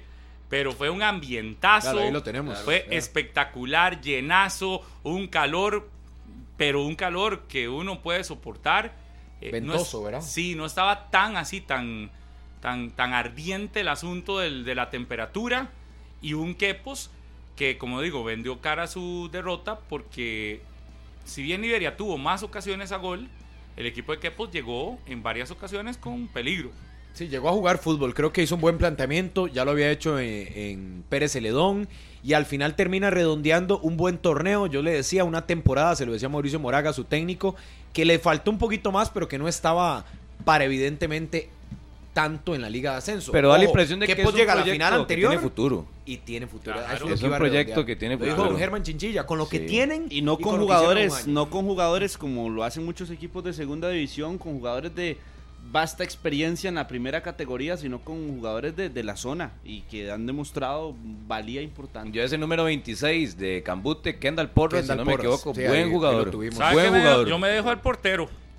Ah, Solórzano. Solórzano. Qué Isaac Solórzano. porterazo. qué Ayer salvó, fue la figura ayer. En el segundo tiempo extra hay una bola de un tiro libre de Sosa que se le abrió y se tuvo se que echar iba. hacia atrás y sacar la pelota fue espectacular. Pero más espectacular esos reflejos que tuvo en la última del primer tiempo y creo que en el, pri- en el tiempo extra prácticamente de la raya a una mano tapando un balón que iba para adentro. Lo Sí, de, y- y se lo le quiso- guardameta realmente Se le quiso remarcar mucho lo de los penales, pero creo que había hecho el trabajo ya acumulado y no es posible tampoco condenarlo. Los penales de Liberia fueron bien tirados, a diferencia de los del equipo de Quepos, que es- demuestra Quepos un muy buen torneo, un buen certamen, una lucha, que no necesitas inflar planillas, meterle condiciones de lujo a un equipo para que destaque en cancha. Lo dijo Mauricio Moraga ayer, con una planilla competitiva logramos lo que otros equipos saludo. que tienen más presupuesto no logran. Y un saludo para la gente de Quepos. Qué Sí. montón de personas fueron a ese partido. Ayer Pero una cantidad